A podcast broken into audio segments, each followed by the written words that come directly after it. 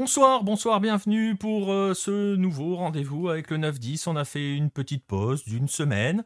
On est donc, euh, voilà, on est de retour enfin. Il paraît que normalement, quand on fait une pause, les batteries sont rechargées, donc on va vite le savoir. on va voir dans quel état on est pour démarrer cette nouvelle semaine. Ravi de vous retrouver en tout cas pour passer euh, une bonne heure, heure et demie plutôt euh, à discuter des footballs de la planète euh, lucarne opposée. Vous allez voir que ce soir le menu est assez chargé une fois de plus. On va se promener un petit peu, un petit peu partout, un petit peu sur tous les continents avec un gros focus quand même sur l'Amérique du Sud ce soir. Euh, vous allez voir, je vais être accompagné de trois personnes. Il y en a deux que vous voyez pas. Euh, je vais saluer Nostromo qui est dans le chat. Euh, les deux que vous voyez pas, ce sont Romain et Jérôme. On peut les saluer. Bonsoir messieurs. Vous pouvez y aller dans l'ordre. Bon courage pour ceux qui démarrent. T'avais commencé par qui, Bonsoir Jérôme. bonsoir à tous. Bah, bonsoir à tous aussi. Alors, je suis le, deuxième après l'Uruguay. Eh ouais.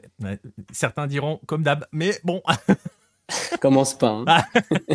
Écoute, hein, on commence, on, euh, voilà, on met les choses en place. En off, ça parlait d'un centre et tout. Voilà, on continue dans, dans la thématique. Ce sont les deux personnes que vous ne voyez pas et vous, on parle, discutera avec eux notamment puisqu'ils seront euh, impliqués dans le, dans le dossier de la semaine. Je vais revenir sur le sommaire dans un instant, le temps de, de saluer celui que vous voyez en bas à gauche pour l'instant euh, de, cette, de ce stream, de cette vidéo. le Brésilien qui a un beau maillot de son club préféré et de loin.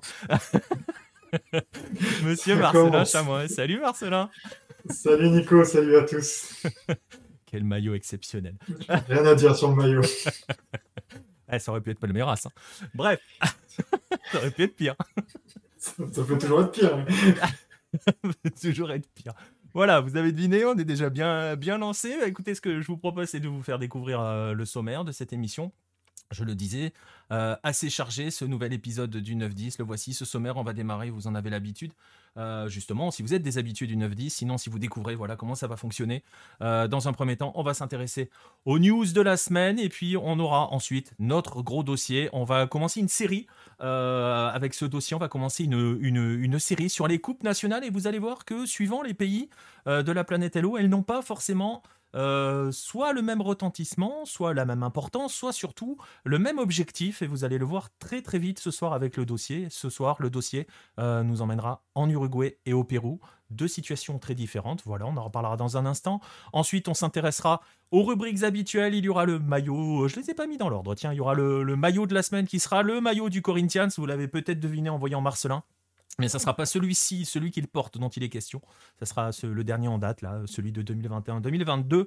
Ensuite, on rendra obligatoirement, c'est euh, voilà, c'était, on n'avait pas le choix, un hommage à Andrés d'Alessandro qui a, fait ses, adieux au football il y, a, il y quelques jours. Et puis les traditionnels euh, Golasso Hello et on se quittera avec quelques rendez-vous. Vous le voyez, le menu est dense, il est comme d'habitude, j'ai envie de dire. Alors, on va pouvoir euh, y aller. Je, vous allez pouvoir vous installer et on est parti pour 7 heures et on va démarrer, bien évidemment, avec les news de la semaine.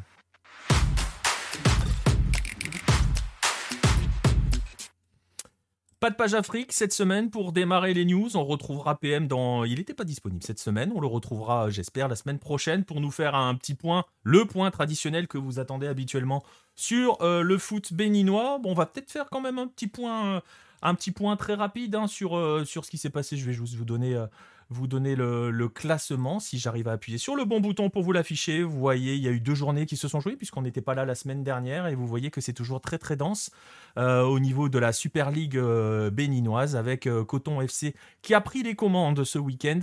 et qui est seul leader, suivi par un duo Buffle et Dynamo Dabomé qui sont ex et qui s'affrontent le week-end prochain. Donc si PM est avec nous lundi prochain, j'imagine qu'il sera question de ce match-là.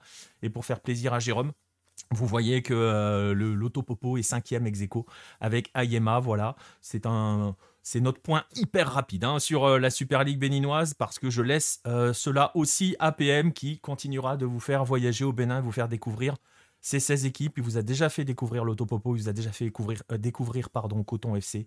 dès qu'il reviendra, on pourra voir ensuite bah, la suite justement. Et effectivement, Nostromo, il y avait aussi le tirage au sort des éliminatoires de la Cannes. On en parlera avec PM parce que voilà, c'est aussi lui un petit peu notre, spécialiste Afrique et il vaut mieux en discuter avec de véritables spécialistes. On y reviendra dessus dès que Pierre-Marie sera avec nous. Et on va en profiter donc pour, pour le saluer. On va faire un autre petit point rapide sur une compétition qui a lieu en ce moment.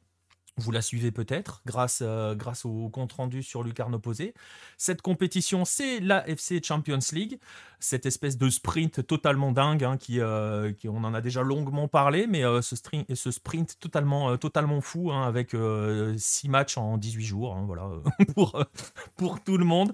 des matchs qui sont organisés sur des hubs, voilà, voilà, vous pouvez le suivre, je le disais, avec les comptes rendus qui sont faits, notamment par Baptiste sur le site. Un petit point quand même, un point rapide parce que ça jouait ce soir et ça jouera, euh, ça rejoue demain et mercredi. Hein, ça s'arrête, euh, ça s'arrête pas. Hein, c'est euh, assez compliqué à suivre puisque par exemple il ne reste plus qu'une journée. Vous le savez peut-être hein, pour la FC Champions League, elle est divisée en, en deux, comment dirais-je, en deux conférences. C'est le mot que j'utilise habituellement, donc je vais le garder en deux conférences. La conférence Ouest et la conférence Est. La conférence euh, Ouest, euh, pour l'instant, est à une journée de la fin de la phase de groupe. Euh, voilà. Donc, on est à une journée de la fin. On a déjà quelques qualifiés. On en a quatre directs. Alors, j'ai pas tout à fait regardé les matchs de ce soir, mais je sais pas, voilà, si sont terminés au moment où je parle. on a des Saoudiens qui sont, qui sont qualifiés Al-Shabaab et le tenant, du, et le tenant Al-Hilal, l'un des favoris. Les Iraniens de Foulad et un représentant qatari euh, le Wild de Hernan Crespo, euh, notamment entraîné par Hernan Crespo. Hein, si vous vous demandiez où il était passé depuis euh, notamment Sao Paulo, hein, Marcelin, Hernan Crespo est au Qatar et il est en train de jouer, de jouer donc l'Asian Champions League. Je le disais à l'Ouest, avant dernière journée, de la phase de groupe. À l'Est, on vient de passer la mi-course. On vient de faire la troisième journée. On a joué la quatrième ce matin et cet après-midi un petit peu. Euh, donc forcément, ça va être compliqué de... On n'a pas encore de, de qualifier. Il reste deux journées. Il y a quand même des équipes pour qui ça sent, ça sent bon. Hein. On pense par exemple aux Thaïlandais de BG Patum qui sont en tête de leur groupe G. Euh, alors que dans le H, par exemple, ça devrait se jouer entre Yokohama et John Book. Euh, mais bon, rien n'est encore fait. Pour suivre cela, on vous, euh, on, vous, invite évidemment à suivre les comptes rendus sur le site, sur Lucarne Opposé, que Baptiste se fait un plaisir, lui qui adore le format de cette compétition. Baptiste se fait un plaisir de vous, euh, narrer euh, ce qu'il se passe dans cette ACL, qui, je le rappelle, se terminera dans plusieurs mois, début 2023, si j'ai bonne mémoire. Et voilà. Alors oui, pour répondre à ce que tu, euh, ce que tu dis dans le chat, hein, Nostromo, euh, le flop des clubs chinois qui font n'importe quoi. En fait, ils font plus ou moins n'importe quoi. Hein. pour euh, ceux qui ne savent pas, les clubs chinois ont aussi des gros problèmes avec, bah, les, restrictions sanitaires, hein, pour dire les choses très simplement. Euh, et les quarantaines qui sont euh, pour le coup des quarantaines très longues. Hein. on ne parle pas de 14 jours. Euh, la quarantaine, c'est stricto sensu, c'est 40 jours en Chine. Et donc, les équipes peuvent pas se permettre d'aller partir sur des hubs pour, une fois revenus au pays, devoir attendre 40 nouveaux jours pour pouvoir enfin commencer à jouer, sachant que certains ont leurs joueurs étrangers qui sont pas encore arrivés. Enfin bon, c'est un bazar pas possible. Et donc, c'est la deuxième année consécutive que les Chinois envoient les U19 qui se font mais massacrer, forcément, par les autres, avec des scores, c'est même plus des scores de tennis, hein. il y a du 7, du 8-0. Euh, il me semble que le Shandong Taishan a fait un match nul l'autre jour, ce qui est assez euh, miraculeux. Mais bon, voilà, donc les Chinois euh, ne disputent pas la compétition avec leurs meilleurs joueurs. Mais bon, c'est toute la CL qui est un petit peu n'importe quoi. Nostromo, c'est pas forcément que euh, les clubs chinois. Voilà, on va en rester là euh, pour l'Asie parce que pareil, on va pas non plus en dire trop. On a déjà beaucoup parlé hein, de, ce format de la CL et puis parce qu'on n'a pas nos asiatiques avec nous, il y en aura la semaine prochaine, probablement des asiatiques avec nous. Donc peut-être qu'on évoquera un petit peu. Euh, j'ai vu passer, j'ai vu passer Guy Boya dans le dans le chat qui sera probablement avec nous la semaine prochaine. Donc on aura le temps de, de, reparler un petit peu de l'ACL, surtout que là, pour le coup, on aura quasiment fini. Euh, on aura peut-être même fini, je pense. Euh, voilà, voilà pour l'Asie. On a fait un petit peu vite parce que euh, voilà, hein, les comptes rendus sont sur le site. On va passer en Amérique du Sud et on va commencer avec toi, Marcelin.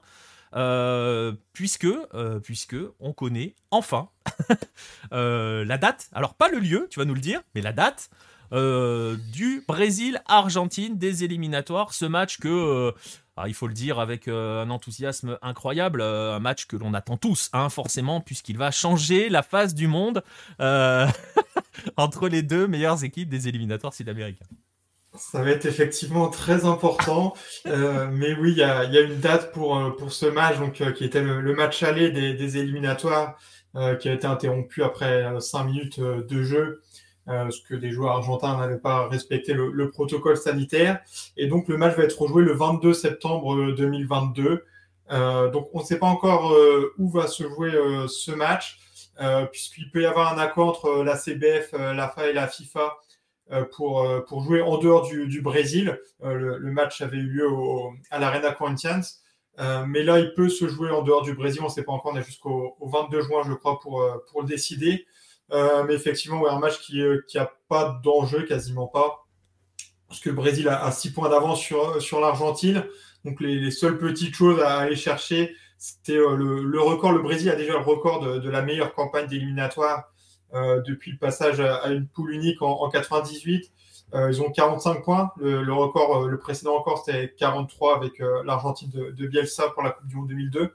Donc le, but, ça peut être d'augmenter ce record. Et aussi, les, deux équipes sont encore invaincues. ça n'a jamais été le cas depuis le passage à, la poule unique. Donc les, deux pays peuvent aller chercher cette performance, mais c'est à peu près tout ce qu'il y aura à voir. Peut-être aussi au niveau du, classement des meilleurs buteurs, il y a Marcelo Moreno qui est à, à 10 buts qui est le meilleur buteur devant euh, Neymar à 8 buts et Messi et, et Laurent Martinez à, 7 buts. Donc peut-être aussi individuellement aller chercher euh, cette performance, mais c'est vrai que ça n'a pas trop d'intérêt. Finalement, ça va juste être un, match de, préparation pour, euh, pour la Coupe du Monde, ce qui sera deux mois avant la Coupe du Monde. Et ça sera le deuxième Brésil-Argentine, ce qu'il y en a déjà un en juin 2022 qui se jouera à Melbourne. Qui se jouera à Melbourne. Il avait d'ailleurs été un temps question hein, que ce match d'éliminatoire se joue en Australie, hein, euh, si je me souviens bien. Euh, il l'avait envisagé un petit peu à un moment. Euh, après, pour le classement des buteurs, j'ai quand même du mal. Alors, on va voir si on déclenche l'effet Hello. À voir Neymar mettre un triplé face, face à l'Argentine ou Messi mettre un quadruplé face à l'Argentine pour aller chercher Marcelo Moreno. Hein.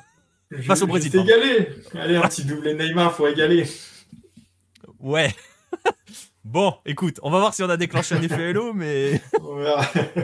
Mais, voilà, euh, bon, c'est. Mais en tout cas, le meilleur buteur, euh, c'est assez anecdotique. Hein, des, éliminatoires, euh, bon, ça pas. Ouais, mais après, comme tu, comme tu le disais et comme le dit Romain dans le, dans, dans le chat, c'est un match de préparation pour la Coupe du Monde. Hein, oui, voilà, prévu en septembre, à deux mois de la Coupe du Monde, ça va être ça, hein, concrètement. Donc, donc, donc, voilà. on parlait de matchs préparatoires pour la Coupe du Monde. Il y a des matchs préparatoires pour préparer un barrage. et là, je me tourne justement vers Romain. Euh, Romain, euh, le Pérou va venir, lui, en Europe pour euh, préparer son barrage. Exactement, du coup, c'est même une petite révolution d'avoir d'avoir la sélection péruvienne en Europe. Ça fait super longtemps qu'ils sont, pas, sont pas passés sur le vieux continent. Donc, voilà, donc pour, pour préparer le barrage contre soit l'Australie, soit les Émirats. Bah, alors, il était dans un premier temps question du Maroc, euh, et finalement, le, je crois que le Maroc ne pouvait pas parce qu'ils avaient d'autres euh, obligations. Et euh, ils se sont tournés vers la Nouvelle-Zélande. Donc, qui reste un pays, donc bon, c'est pas la, zone Asie comme cherchait le, Pérou, mais bon, ça reste l'Océanie. Et, du coup, ils ont prévu de se rencontrer à Barcelone le 5 juin donc le 5 juin à Barcelone. Donc ce sera dans le stade du, de l'Espagnol, hein, pas du, malheureusement pas le, le, Camp Nou. Bon, après, ça aurait été compliqué de le remplir quand même, j'imagine. Il y a une grosse, il y a une ah, communauté péruvienne à Barcelone? Oui, euh, bah, de toute façon, ça va être toute l'Europe qui va, enfin tous les Péruviens de l'Europe euh, qui, qui, vont venir. Hein, ça, crois-moi, ça va être, euh, ça va être la folie. Parce que, enfin, forcément, les, les, les Péruviens qui sont, qui sont en Europe, ils n'ont pas l'occasion de voir leur, leur sélection parce que c'est assez compliqué d'aller au Pérou. Euh, donc euh, là, euh, puis à, Madrid, il y a une énorme communauté, donc c'est à côté, hein, Barcelone. Donc, non, je pense que ce sera vraiment, il y aura pas mal de Péruviens. Donc je pense que le Camp Nou aurait pu être, aurait pu être rempli. Hein.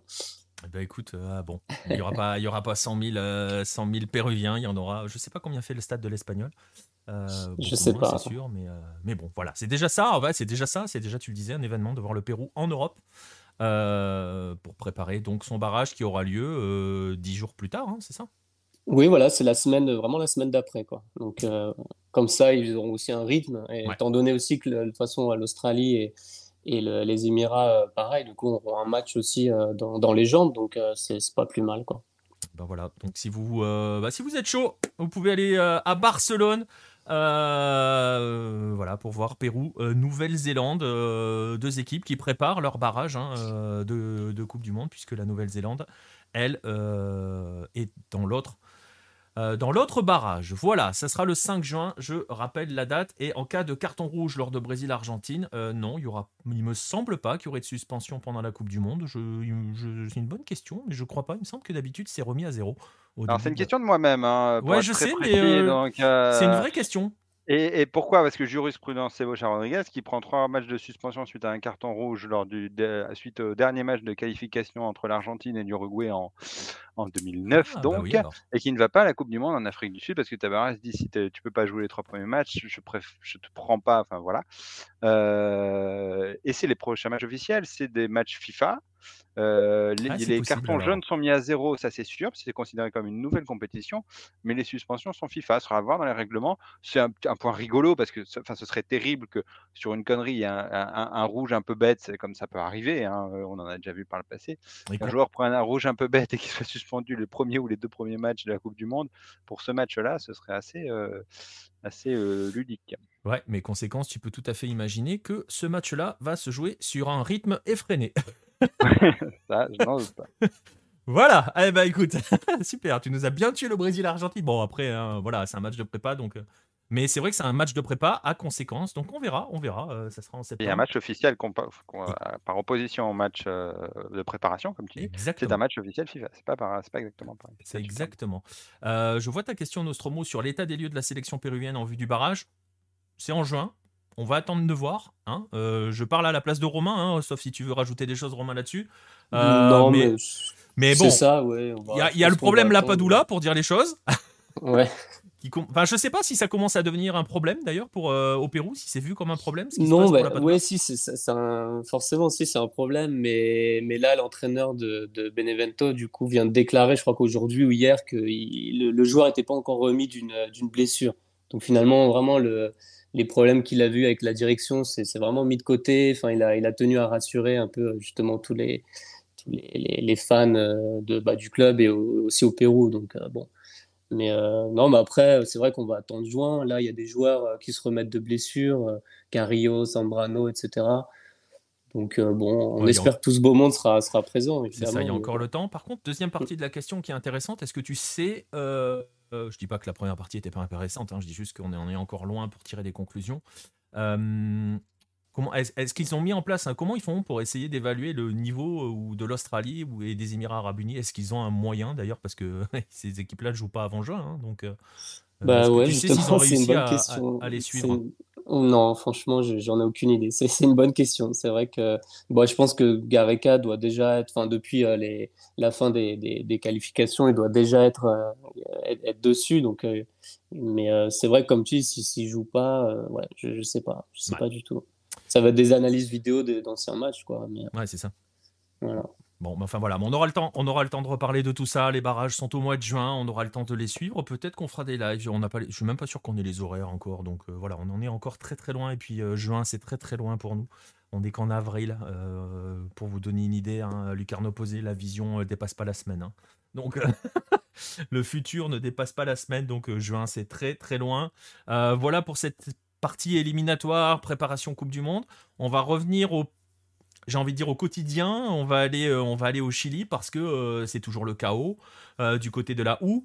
Ils ont, on, en a déjà parlé dans un précédent, euh, dans un précédent 9-10. hein, ce week-end, la OU n'a encore pas joué hein, contre l'Audax Italiano cette fois-ci. Vous vous souvenez que peut-être que lorsqu'ils avaient dû jouer contre l'Union Espagnola, ils n'avaient pas pu jouer faute de trouver un stade pour les accueillir. On avait déjà parlé de ces histoires de stade, on avait déjà évoqué tout cela. Euh, c'est toujours le bazar du côté de la OU et c'est le bazar aussi en coulisses puisque, ce week-end, euh, le, directoire a un petit peu changé puisque notamment euh, Cecilia Pérez euh, est arrivée euh, au sein du board. Elle va être même euh, vice-présidente de l'Universidad de Chile. Alors vous n'êtes peut-être pas forcément des habitués du, du Chili de manière générale. Cecilia Pérez, c'est tout simplement l'ancienne ministre des Sports du Chili sous Sébastien Piñera. elle est arrivée à la tête, pas tout à fait à la tête, je le dis, puisqu'elle va être vice-présidente du groupe Azul Azul qui détient, qui gère la partie sportive, la société qui gère le club. Il y a eu des membres du conseil qui ont, qui ont démissionné vendredi, qui ont laissé leur place, notamment certains d'un groupe qui s'appelle le groupe Sartor. Alors je vais essayer d'être simple, mais en gros, il y a une partie euh, société sportive qui gère l'équipe professionnelle. Euh, et cette euh, société sportive, elle a divers actionnaires et notamment un fonds d'investissement qui s'appelle Sartor. Vous voyez à quel point c'est magnifique. C'est ça le football populaire aussi au Chili. On parlera un jour hein, des sociétés sportives parce qu'on en avait déjà évoqué avec Marcelin qu'il y en a quelques-unes qui arrivent au Brésil. donc ça sera, ça sera l'objet d'un d'un thème pour un 9-10 notamment. Bref, tout ça pour dire que Cecilia Pérez arrive via le groupe Sartor. Elle va être euh, vice-présidente du club. Et euh, c'est là où ça devient un tout petit peu rigolo. Euh, elle est là notamment parce que en tant qu'ancienne ministre, elle a un carnet d'adresses, elle peut faire du lobbying et notamment, notamment, elle devrait être chargée euh, de régler le problème du stade avec euh, probablement faire un nouveau stade. C'est toujours ces vieilles promesses. Je ne vais pas vous refaire l'histoire des stades de la Houe. Il y a un podcast dans lequel on en a parlé. On en a parlé euh, dans un 9-10 précédent il y a quelques semaines. Tout ça pour dire que c'est un serpent de mer qui date depuis 1937, qu'il y a eu plein de promesses de présidents, de, même de membres de gouvernement. Voilà, elle, elle arrive là, Cécilia Pérez, et elle arrive dans un climat absolument, comment dirais-je, euh, calme, bien, posé, serein, euh, puisque eh bien, euh, vous allez voir tout simplement comment elle a été accueillie avec ce genre de photos qui ont été taguées sur le siège de la houe. je vous le traduis, hein, si vous voyez l'image, Cécilia Pérez, si tu arrives à la houe, on va te tuer. Voilà, c'est... C'est tout sympathique, ce sont les barrasses du club, certains barrasses du club qui ont commencé à mettre ça. On a parlé des barrasses dans le dernier 9-10. Vous voyez à quel point la situation est sympathique. Tout cela dans un contexte, donc vous avez la crise euh, au niveau de la gouvernance et vous avez aussi une crise sportive puisque eh euh, la OU est actuellement 12e sur 16. Elle a certes deux matchs de retard, ces fameux matchs où elle n'a toujours pas trouvé de stade, mais euh, elle est 12e sur 16. Elle a perdu la moitié des matchs qu'elle a joués. donc voilà, tout va bien dans le meilleur des mondes du côté de la OU qui s'enfonce dans une crise, euh, j'ai presque envie de dire cyclique et habituelle chez les géants du Chili. Hein. Euh, la Catholica est en train de tranquillement dériver vers sa petite crise elle aussi. Mais vous voyez, tout va très bien, donc je le disais, euh, dans le meilleur des mondes. Voilà, c'est sur cette note joyeuse qu'on va, va laisser passer les, les, news de la semaine. Ouais, ça peut expliquer euh, Nostromo, effectivement, euh, les, la situation périlleuse de la OU. En ce moment, il y a beaucoup de problèmes autour d'Azul Azul, le groupe qui est la société qui gère la OU. Elle a été très très peu présente dans les, crises précédentes. On les a pas trop vues. On sait pas trop comment gérer ce club, pour tout dire. Euh, c'est le bazar perpétuel, c'est le bazar pour trouver des coachs. Euh, Santiago Escobar, ça fonctionne pas, on ne sait pas trop qui va venir, c'est un peu le bazar. C'est le bazar à tous les niveaux et donc forcément ça a des répercussions sportives. Hein. Euh, on connaît tous au moins un club qui, mal géré, finit par faire n'importe quoi. J'en dirai pas plus parce que ça va me faire mal et je vais insulter des mamans et c'est pas le but de l'émission. Bref, on va rester là sur, sur, sur les news de la semaine. Et on va passer à quelque chose de, bah, bien plus réjouissant, hein, pour tout dire, euh, vraiment, pour le coup. Euh, on va passer donc au dossier de la semaine.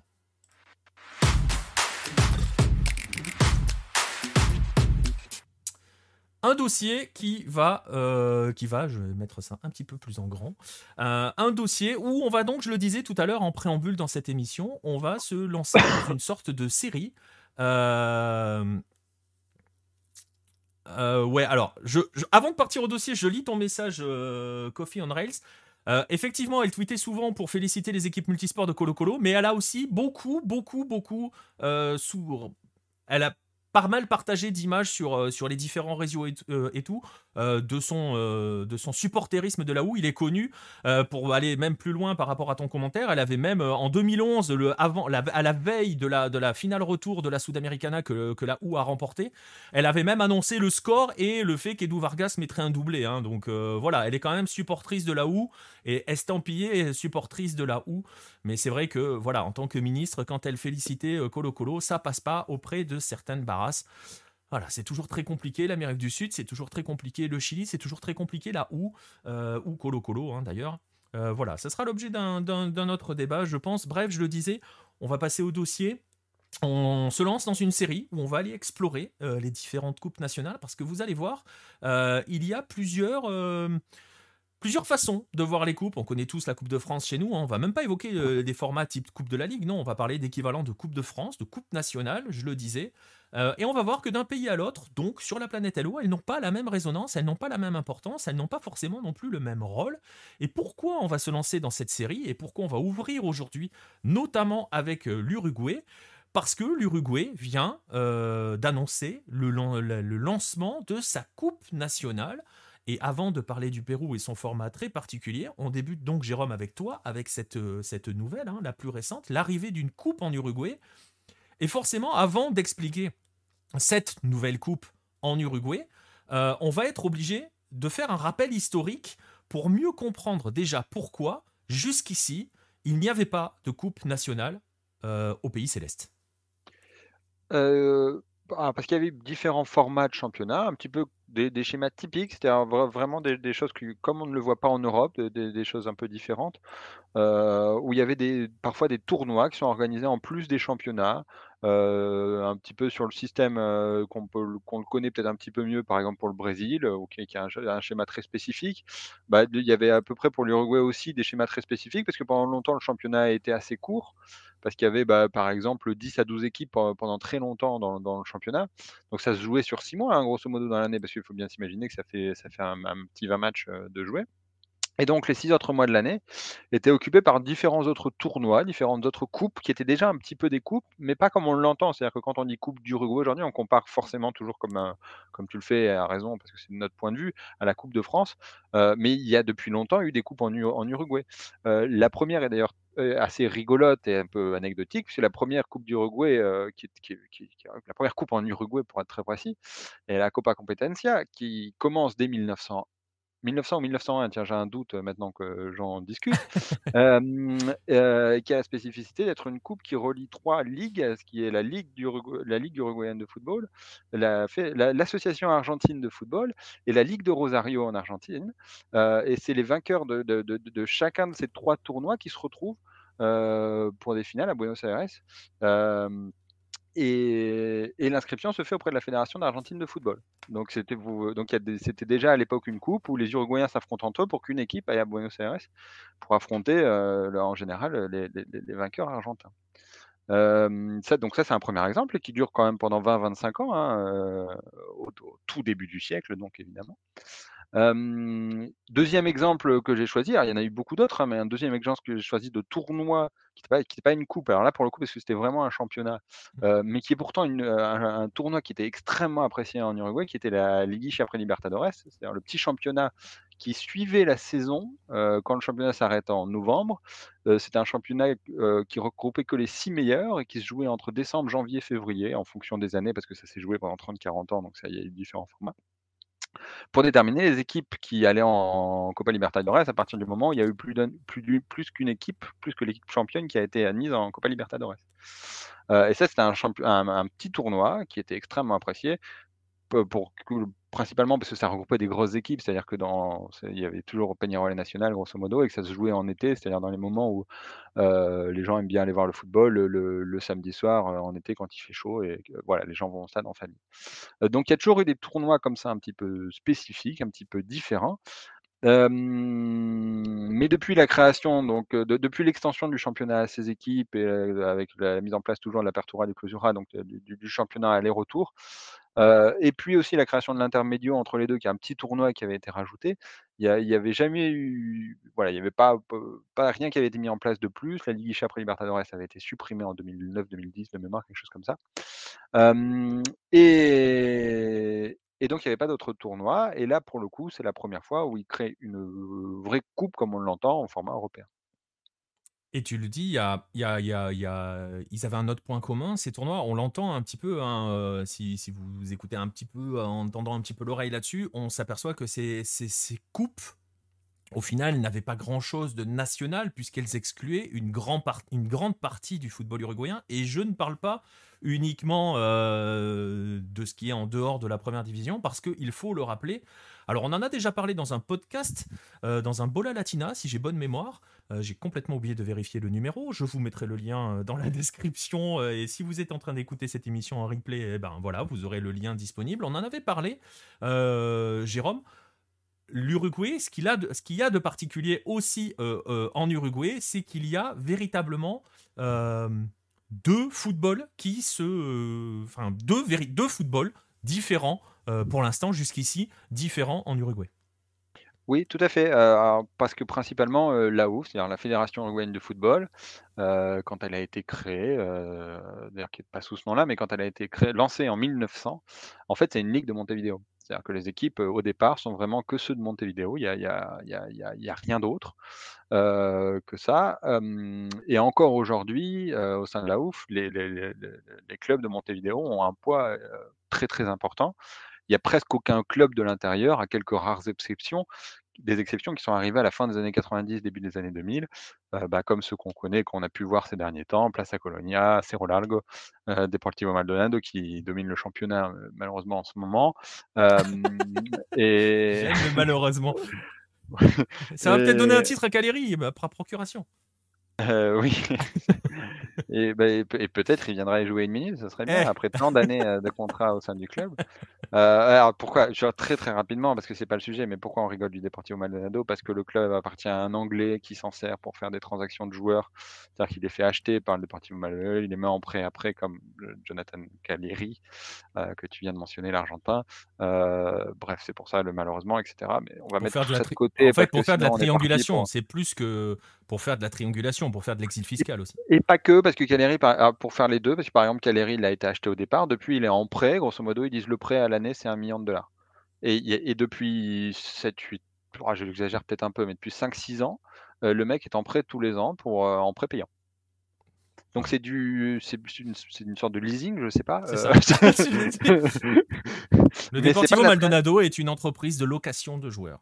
Voilà, mais, mais, mais pour le coup, tu vois, c'est pas que de la, de la triangulation, c'était dans le sens de faire passer, parce que euh, parce qu'à l'époque, il y avait notamment Mascherano qui, qui, quand il était parti en Angleterre, était passé par le Deportivo Maldonado aussi de mémoire. Ça, ça fait longtemps que je n'ai pas étudié le sujet. Il y avait deux trois joueurs argentins comme ça à l'époque euh, qui étaient passés par le Deportivo Maldonado. Là, c'était en effet de la triangulation complète. Il me semble que l'un des derniers, c'est Dani Osvaldo. Il me semble qu'il est, il est passé par Maldonado aussi. Oui, oui, oui. Euh, oui, oui. Et, bref, voilà. Et, mais, et pour le coup, Caleri, c'est rigolo parce que c'est pas exactement le même cas, mais c'est pas du tout le sujet pour lequel on est parti aujourd'hui. Euh, et si on, part sur la triangulation, on en a pour deux heures. Donc voilà, on va revenir à, à, aux deux footballs du pays. Bon conducteur, qui a des choses très sérieuses de mise en place, on va continuer. Et donc en effet, là, la OUF était spécifiquement de une ligue de Montevideo. Et ce qui est rigolo, c'est que donc la OUF affiliée à la FIFA et la fédération uruguayenne. Euh, mais la majorité des, licenciés en Uruguay sont licenciés d'une autre fédération, l'OFI, du football de l'intérieur, euh, qui va se dérouler des, championnats amateurs de, tous les petits clubs du pays, quoi, grosso modo. Euh, ça faisait pas du tout partie de la OUF. et les deux étaient complètement hermétiques, à de très très rares exceptions. Il y a eu quelques tournois dans les années 60, pendant un ou deux années, dans les années 95, pendant deux années. Où les clubs de l'OFI pouvaient des fois rencontrer exceptionnellement des clubs de la OUF, mais c'est extrêmement rare. et les deux étaient bien scindés, ce qui était un cas exceptionnel, parce que d'habitude, la règle pour les fédérations nationales qui a été dictée par la FIFA et même par la fédération anglaise à la fin du 19e, début 20e, était d'intégrer les footballs, c'est-à-dire qu'il n'y ait qu'une seule fédération par pays. En, en Uruguay, c'est toujours pas le cas aujourd'hui, c'est assez impressionnant.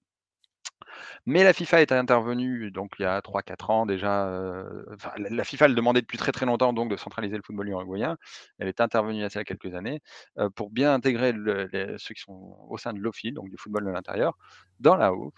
Et, c'est l'argument principal euh, pour créer cette coupe, qui est donc une, non seulement une coupe, mais un moyen d'intégrer cet autre football qui ne fait pas partie du football de Montevideo. Voilà, et si vous voulez en savoir plus, alors je vais faire une petite précision avant, je vais en profiter déjà pour saluer PSV Milovic qui est arrivé dans le, dans le chat. J'ai vu ta question Nostromo et tu vas voir, on va l'aborder dans un instant. Une petite précision, quand on va parler de l'intérieur, on va en beaucoup en parler, on va en parler un petit peu aussi euh, pour le Pérou. Euh, si vous n'êtes pas familier avec ce terme, l'intérieur, c'est la province, hein, pour dire les choses euh, assez schématiquement. Oui, et, c'est assez intéressant de voir que d'ailleurs, pour le, les cas avec le Pérou est assez similaire. c'est que l'Uruguay, enfin, l'Uruguay est un pays, peut-être encore plus que le Pérou géographiquement, hein, pas que pour le football, mais l'Uruguay est un pays unicéphale, c'est-à-dire qu'il y a Montevideo qui regroupe la moitié du pays, qui est le, voilà, le cerveau, tout se passe, toutes les décisions. Et le reste, c'est des très schématiquement, mais le reste, c'est des villages. Quoi. C'est-à-dire que le reste, il y a des villes comme Salto, etc., où il y a plusieurs dizaines de milliers d'habitants. Donc j'exagère, euh, je tire, je grossis le trait évidemment. Euh, mais le reste, c'est la campagne. Ouais, c'est ça. Donc la, province uruguayenne, c'est la campagne profonde. Hein. en gros. Hein. Voilà très schématiquement, parce qu'il y a Punta, il y a, tout, il y a évidemment tout un tas d'exceptions à ce que je suis en train de dire, donc c'est assez ridicule. Euh, mais, mais, mais, mais, pour les Montévidéens, voilà, oui, c'est l'intérieur est, parfois même c'est un peu péjoratif. Voilà, c'est. Mais bon, mais pour pour pour vous euh, pour vous euh, auditeurs, voilà, l'intérieur c'est la province, c'est valable dans tous les pays, hein, enfin dans tous les pays non, mais dans ces, ces pays-là, ce terme est utilisé. En Argentine aussi, on parle de l'intérieur. Euh, je crois qu'au Pérou, on doit parler de l'intérieur aussi, hein, euh, Romain. Hein. Non, on parle plutôt. Enfin, on, peut comprendre aussi, mais euh, sinon c'est surtout la, province, quoi. ah, on dit vraiment province. Ouais, ouais, ouais, Ok. Bon, bah alors c'est très, très Argentine, Uruguay, étonnant. Ouais, mais parce que alors, les deux pays sont construits de la même façon. Euh, c'est-à-dire que l'Argentine est aussi un pays où la moitié de la population est dans le Grand Buenos Aires. Exactement, exactement. Pareil, alors je le dis de tête, hein, c'est une, statistique non officielle, comme je dis toujours. Ouais, là, on va se faire. De Jean-Michel à peu près. Ouais, c'est ça. Et on va se euh, faire détruire par quelqu'un dans un commentaire. Euh, je sais pas si ça sera aussi tendu qu'avec l'Afrique quand PM sur les planètes Hello euh, oublié 100 000 habitants, il se faisait déchirer dans les commentaires sur YouTube. Soyez, s'il vous plaît. Oui, soyez voilà. on travaille les grosses masses, comme on dit. voilà, bref. Donc, on, voilà. L'intérieur, c'est ça, c'est la première précision. La deuxième précision, je la rappelle, si vous voulez en savoir plus sur Lofi, euh, sur cet autre football, euh, on a un podcast là-dessus où on en parle beaucoup plus longuement, c'est posé, on a parlé que de Lofi. Euh, vous allez voir que c'est assez passionnant aussi parce que c'est vraiment un autre monde et ça correspond aussi à ce fait de ces deux mondes hein, qui, qui, le Jérôme le disait, à de très rares exceptions, jusqu'ici ne se parlent pas vraiment. le monde du football professionnel centré sur Montevideo, euh, même s'il y a évidemment quelques exceptions dans la première division notamment, et le monde de l'intérieur et de qui est généralement le monde de l'OFI, hein, on va le résumer et le schématiser grossièrement comme cela.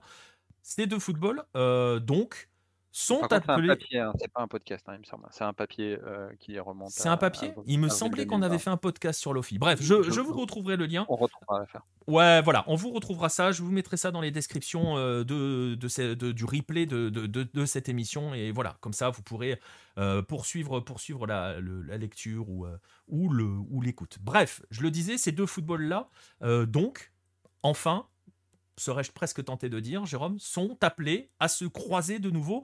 Est-ce que tu peux nous dire concrètement comment cette Copa Uruguay va fonctionner? Et j'anticipe, on en avait déjà un petit peu, je te l'avais posé la question en off, et donc tu vas pouvoir en parler là, euh, par rapport à la question de Nostromo qui viendra en complément de cela. Euh, est-ce qu'elle sera qualificative pour des compétitions continentales?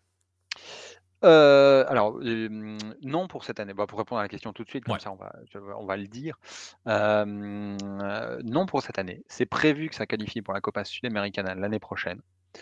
Euh, ce qu'il y a de rigolo, je vais sortir mon anecdote tout de suite parce que je l'ai relu tout à l'heure et c'est assez rigolo, c'est qu'il y, y a eu très peu d'échanges donc entre les deux fédérations, mais ça arrivait une fois, euh, notamment par une coupe d'intégration déjà qui a été jouée deux années d'affilée, euh, dans les années 95 notamment, qui faisait qualifier une équipe ou deux équipes de l'OFI dans la Ligue après Libertadores. Et pour, il y a une équipe donc qui a été qualifiée en Libertadores, qui a terminé quatrième, donc qui s'est qualifiée en Copa Sudamericana. Donc il y a déjà une, équipe qui n'appartient pas à la Fédération uruguayenne de football, qui a joué la Copa Conmebol, pardon, je dis Sudamericana, c'est Conmebol à l'époque.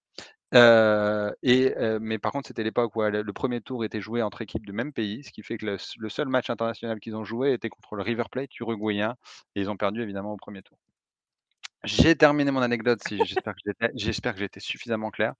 Euh, on va laisser les gens du chat nous le dire. voilà, parce que c'est assez rigolo de, voir ça. C'était une équipe de, de Trinidad, qui est, où joue Boston River à l'heure actuelle, donc la campagne aussi complète. Euh, la nouvelle Copa Uruguay va donc démarrer en juin. Elle va comporter 76 équipes. 76 équipes, donc c'est les quatre divisions de la OUF, parce qu'ils sont en train de créer une quatrième division. C'est pareil, c'est un truc que j'ai appris en préparant cette émission. La OUF va, va créer une quatrième division, donc je ne sais pas comment ils vont faire pour trouver des clubs. Mmh, Juste, je te coupe deux secondes. En Uruguay, on est d'accord, il n'y a que la première division qui est professionnelle. Hein? Les deux premières. Les deux premières. Un peu de respect pour la deuxième division. Euh, bah, j'avais un doute. En fait, j'avais un doute sur la deuxième division avec Albion. Euh, tu sais, avec le fameux débat sur le, décanato, etc., etc. Albion, qui est le véritable décano du futur uruguayen. J'avais un doute sur la professionnalisation d'Albion. C'est pour ça. Oui, mais en fait, Albion donc a été parce qu'ils sont montés de troisième division à deuxième, ce qui fait qu'ils ont joué leur premier match de l'ère professionnelle. Ils sont montés, donc quand on disait que c'était les rejouer pour la première fois en première division de l'ère professionnelle. Et en général, les gens disent qu'ils sont pas doyens parce qu'ils ont été désaffiliés pendant 20-30 ans, quelque chose comme ça. Je sais plus, j'ai pas exactement le nombre d'années euh, de pareil. donc ils ont tendance à dire bah, ils peuvent pas être doyens parce que quand ils ont pas. C'est comme là, les, gens donc ils sont en train de recréer une quatrième division. Il y a des gens qui ont eu l'idée à la ouf de, de recréer le Deutscher, qui était l'un des clubs fondateurs de la ouf en 1900, le club des Allemands qui a, donc est fondateur de la OUF, mais qui n'a joué que, que 5-6 saisons, quelque chose comme ça au départ. Donc dans la quatrième division qu'ils sont en train de recréer, ils ont réussi à trouver 15 mecs pour se dire, tenez, on va faire le club des Allemands, alors que je ne suis, pas, sûr qu'il y ait un Allemand à Montevideo. Bref, on est, je suis encore parti loin, mais ça va faire, donc le, Deutscher, c'est confirmé, sera l'une des 76 équipes qui fera la coupe. Et donc, il y aura donc dans les 76 équipes, 22 équipes donc de l'OFI, euh, puisqu'il y a différents classements dans l'OFI en fonction des ligues et des régions. Les 22 meilleurs euh, iront participer. Euh, match unique, donc sauf les demi-finales qui seront en aller-retour, ça c'est un élément que j'ai pas compris, parce que la finale c'est en match simple. Tous les matchs, les huitièmes, quarts sont en match simple, sauf la demi-finale qui est en aller-retour. Ne me demandez pas pourquoi. Peut-être pour éviter une mauvaise surprise au cas où. Oui, mais dans, ce cas-là, il faut faire des huitièmes quarts. Pas, voilà, c'est la, logique. Euh, c'est sans doute un nombre de week-ends qu'ils avaient, enfin de, de, jours en semaine où ils pouvaient faire les matchs. Euh, les clubs de l'OFI vont avoir quand même un, parcours très difficile parce que ça va être parmi les premières équipes à démarrer, c'est-à-dire que là, le, fonctionnement va être un peu comme la Coupe de France, euh, que les petits clubs vont démarrer entre eux et ils vont, les, les, les professionnels vont venir petit à petit, ce qui fait qu'ils vont avoir un, un, parcours du combattant évidemment avant de, pouvoir se, qualifier. Euh, mais on pourra voir donc les, euh, différents clubs euh, de l'OFI pouvoir jouer dans leur petit stade de campagne, les Peñarol, les Nationales et, les autres clubs uruguayens. Et ça, ça vaudra son pesant de cacahuètes hein, quand même, hein, le jour où Peñarol va aller se déplacer au fin fond de l'intérieur. Oui, alors avec cette limite où sans doute qu'ils feront dans les stades relativement grands de l'intérieur et que Peñarol y va déjà, c'est les, les matchs qu'on entend on rigole à chaque fois euh, euh, quand ils vont jouer comme ils l'ont fait. Euh, ils l'ont fait il, y a, deux semaines à Paysandú ou à Rivera où le stade est une ruine, le long de la frontière. voilà, donc ils, ils, le font déjà et et il y a toujours, il y a toujours beaucoup de supporters et ils se plaignent. D'ailleurs, les grands se plaignent toujours en disant mais les terrains sont pas acceptables, c'est pas possible. Il y, a, il, y a, il y avait cette image l'année dernière quand euh, National avait dû se déplacer de, sur un terrain et retrouver des gros cailloux, ce qui est quand même problématique pour jouer au football en, règle générale. Euh, et, la ligue avait quand même validé le terrain. voilà, c'est toujours beaucoup d'histoires et, et voilà. Mais c'est bien, ça va nous créer, nous générer de nouvelles histoires et pourquoi pas des épopées folles. Euh, on verra bien, on verra bien ce que, ce que cela peut donner. On va voir surtout si ça va tenir dans le temps parce que ça c'est euh, une autre question. Euh, on, verra, on verra. Voilà pour la pour la Copa Uruguay. Je viens de vous mettre dans le chat effectivement, c'était un papier euh, sur Hello Lofi. Voilà, je vous ai mis le lien dans le chat. Vous pouvez aller le voir.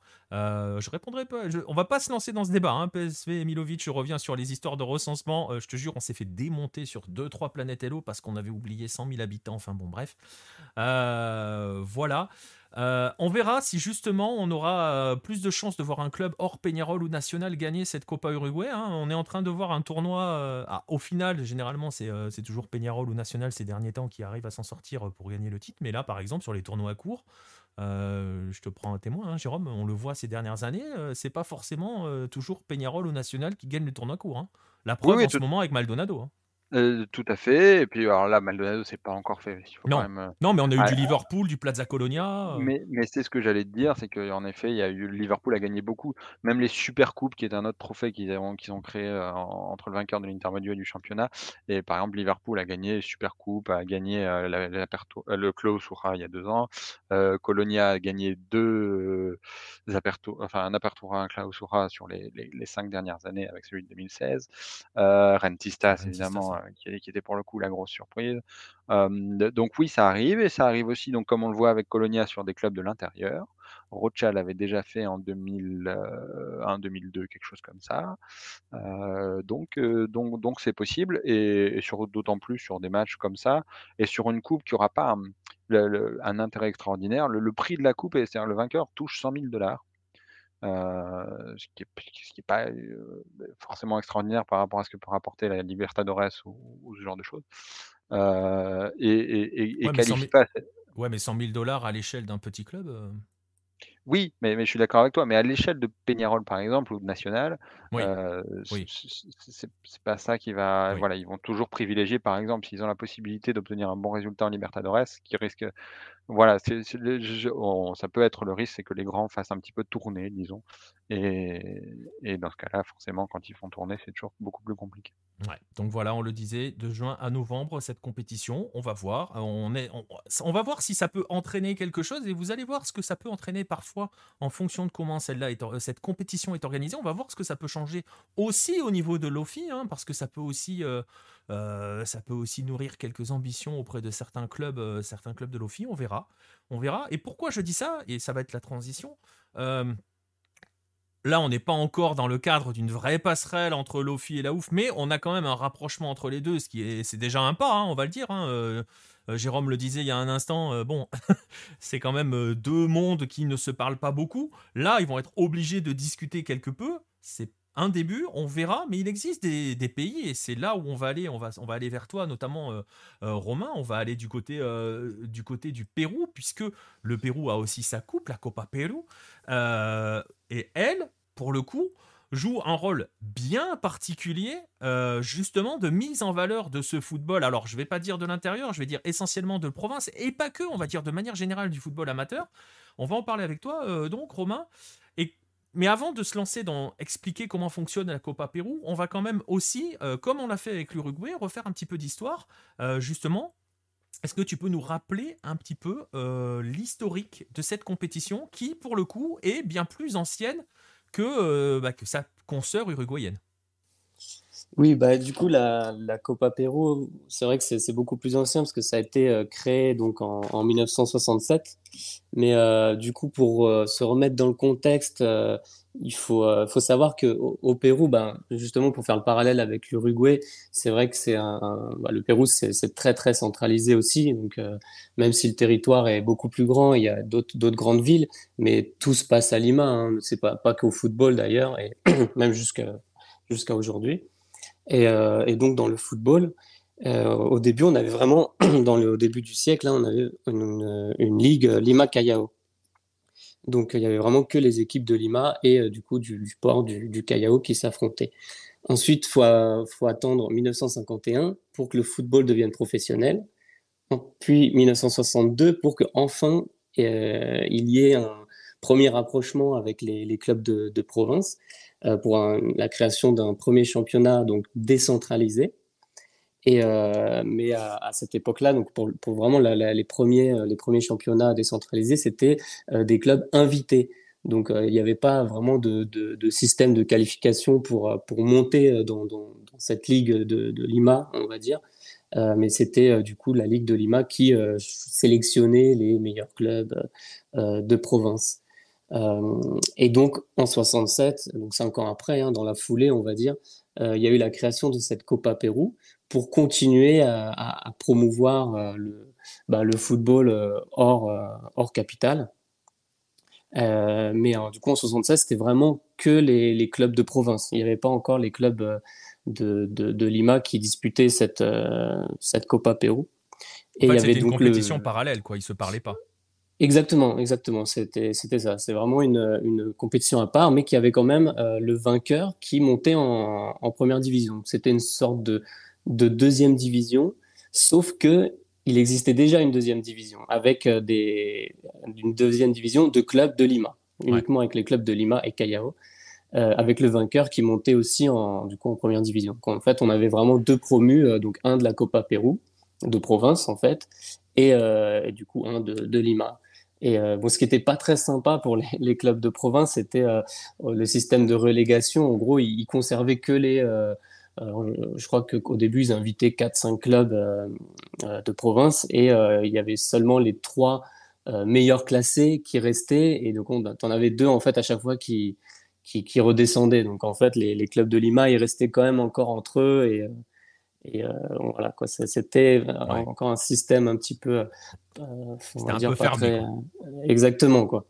Et euh, mais bon, bah, par la suite, ça s'est comme un peu plus ouvert petit à petit, et bah, jusqu'à aujourd'hui où on a vraiment on va dire comme un meilleur mélange, même s'il y a une grosse partie de clubs de, de Lima encore, on doit être 5 ou 6 par an. Sur, sur, bon, ça dépend des, des, éditions, mais ça peut être un championnat de 18 clubs ou 20 clubs. Euh, après, ce, que, ce qui se fait sentir, c'est surtout au palmarès. Euh, là, on a quasiment que des clubs de, de, Lima qui ont remporté des titres. Je crois qu'il doit y avoir euh, sur, sur, sur euh, depuis bah, 62 où il y a le premier championnat décentralisé, il doit y avoir trois clubs de province qui ont gagné le championnat. Donc voilà, c'est pour vous montrer le rapport de force qui est encore très très fort avec cette notion. C'est vrai qu'on parle de, on parle de décentraliser, mais il y a encore, il y a encore du chemin à faire. Et donc, tu le, tu, tu, tu, le disais, il y a eu cette coupe. Là, aujourd'hui, euh, on est sur un, un autre format, hein, sur, la, sur, la, sur la Copa Pérou.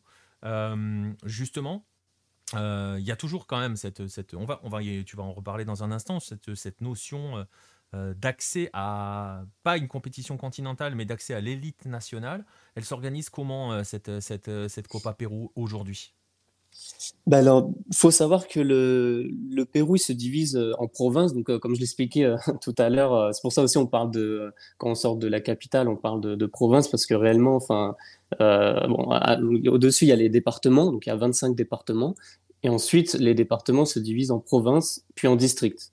Donc la, la, Copa Pérou aujourd'hui, donc là cette fois-ci, elle englobe vraiment tous les tous les départements, euh, Lima inclus aussi. Donc là, cette fois-ci, il y a vraiment les, des, des, des, clubs de Lima qui participent. Il y a vraiment tous les clubs du Pérou, du pays qui peuvent participer, ben, un peu comme à, l'image de la Coupe de France, sauf euh, qu'il n'y a pas de club professionnel. Ça serait peut-être la seule, la seule différence. Il n'y a aucun club professionnel, donc même encore aujourd'hui.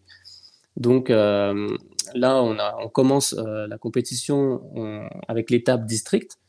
Euh, et ensuite, bah, les champions de chaque district s'affrontent. Donc là, c'est euh, l'étape de la province.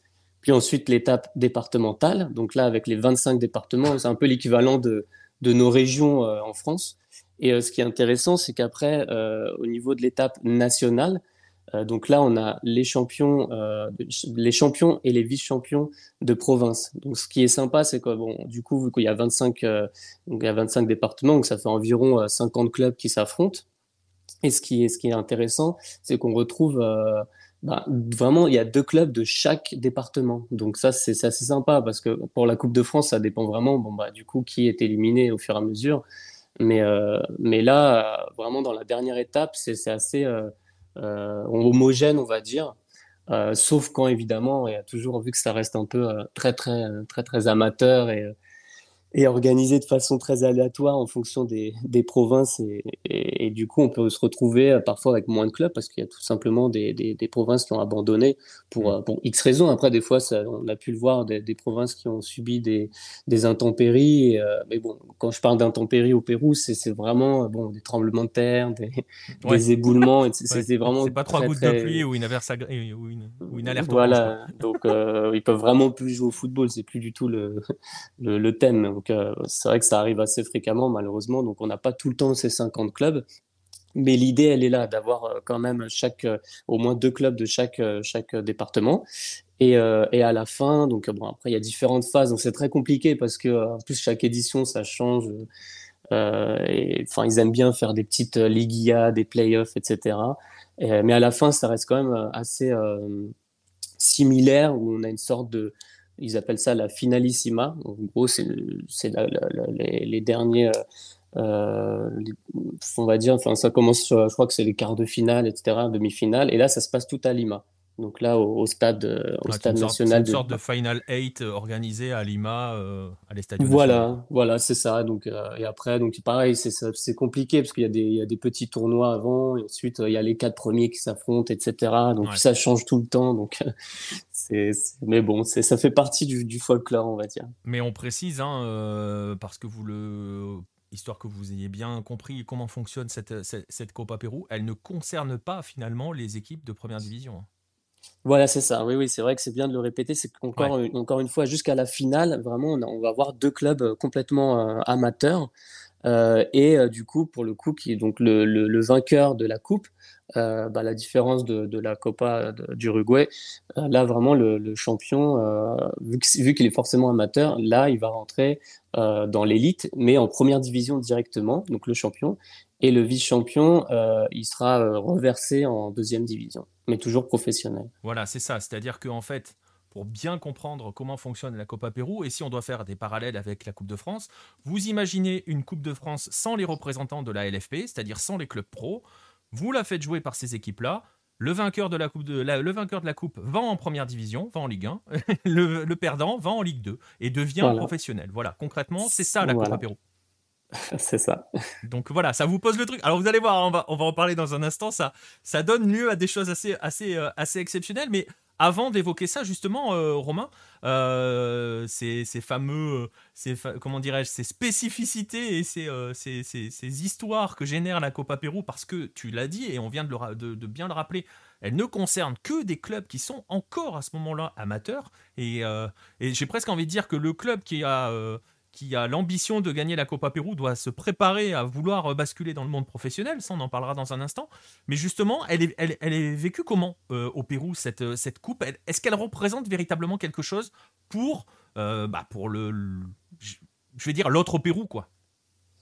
Bah, c'est ça, c'est vrai que c'est comme, comme tu le dis, euh, tu, le résumes bien, c'est, c'est vraiment l'autre, l'autre côté, l'autre face du football, l'autre Pérou du coup. Et bah, là-bas, on, parle de football macho en fait, euh, tout simplement parce que c'est voilà, bah, c'est un, un, football qui est qui est dur, euh, qui est on a un peu le, le, le vrai foot, on va dire, euh, avec bah, des, des, arbitres qui sifflent pas forcément tout. Enfin, y a, ça peut être un peu n'importe quoi aussi. Hein. Ça, on peut vite basculer dans, dans le grand n'importe quoi, mais, euh, mais euh, ça, ça représente quand même quelque chose. Euh, bah, les Péruviens sont très attachés quand même à cette coupe, même si elle n'est pas forcément suivie. Bah, bon, après, c'est normal au niveau district, etc.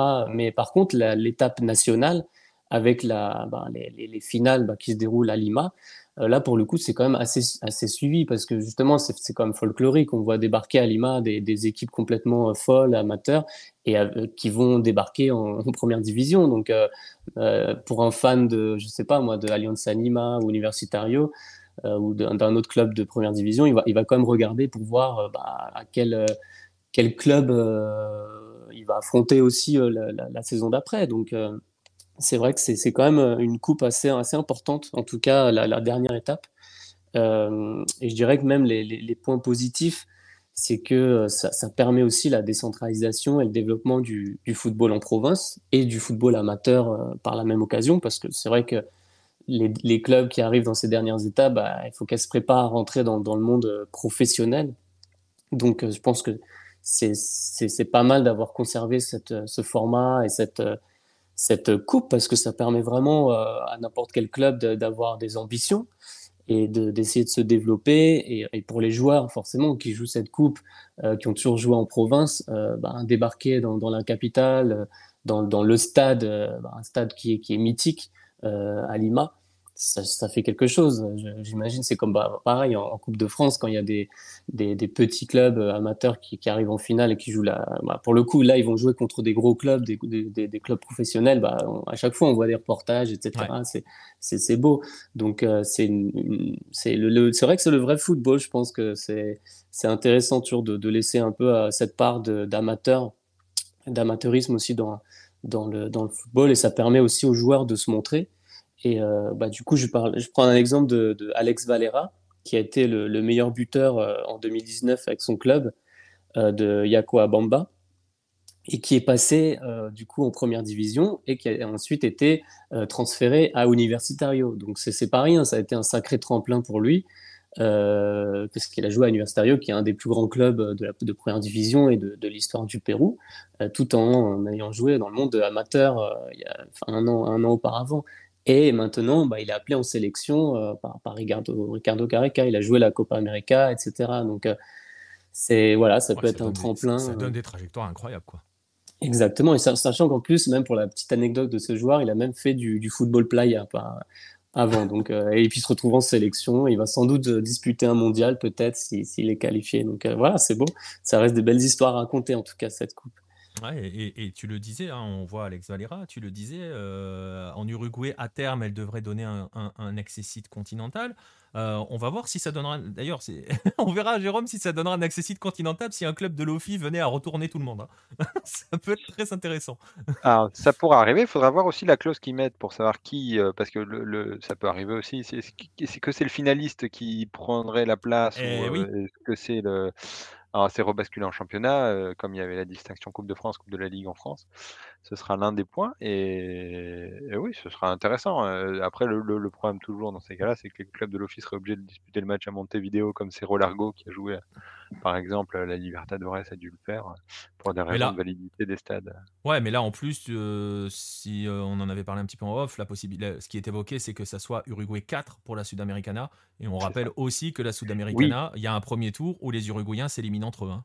Oui, tout à fait. Bah, comme comme c'était à l'époque, donc pour l'anecdote de la Copa Conmebol que je disais, euh, c'est qu'en plus, il y aurait encore une étape supplémentaire. Ça commence Le marathon.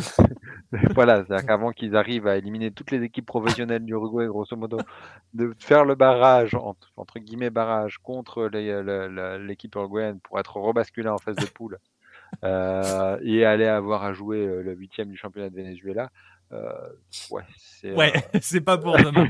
Bon, Normalement, c'est verrouillé pour qu'il n'y arrive pas, mais on ne sait jamais parce que justement, on va l'évoquer tout à l'heure. Mais avant cela, on va, on va en parler avec Romain parce qu'on a des exemples assez marrants, euh, assez marrants et pas que forcément que marrants parce que vous allez voir, il y a quand même des trajectoires assez folles au Pérou. Mais avant cela, euh, euh, Romain, je le disais, donc à la différence.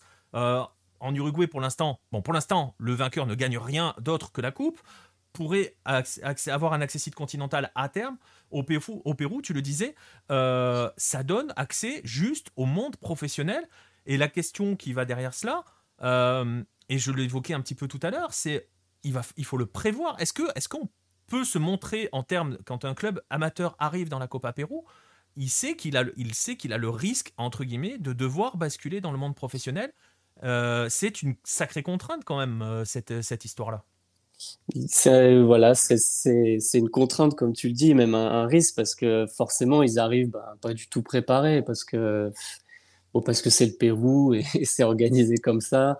Et, euh, malheureusement, euh, euh, on, se retrouve aussi encore avec le. Bah, je ne sais pas si c'est vraiment la bonne solution de, de, mettre comme ça un club amateur, de, de l'envoyer un peu au, charbon comme ça, en, surtout en première division. Bah c'est ça en fait, c'est-à-dire qu'il n'y a pas d'étape intermédiaire. Exactement. Tu, tu deviens pro, mais en France, pour devenir pro, il faut quand même passer, euh, tu vois, tu club, enfin, il faut monter les échelons, il faut passer à l'échelle nationale. Exactement. Parce là, que on parle, on parle de euh, clubs qui jouent en district, concrètement. Ah oui, exactement. Ça peut être n'importe quel club de, de club de district euh, s'il se prépare un peu, avec un petit peu coup de chance aussi du, football, parce que bon, il y a d'autres adversaires parfois qui, déclarent forfait et ça, arrive souvent. Donc il y a des petits clubs qui prévoyaient rien du tout, mais qui, voilà, qui se retrouvent à Lima comme ça, et puis bon, bah après une erreur arbitraire en leur faveur, etc. Il a pas de barre, et, puis, hein. euh, et, puis, ils débarquent en première division. Et, le, et en fait, le gros problème, c'est que ça devient trop amateur, sachant que, en fait, pour être en première division, il, faut, il, y, a, il y a quand même des règles.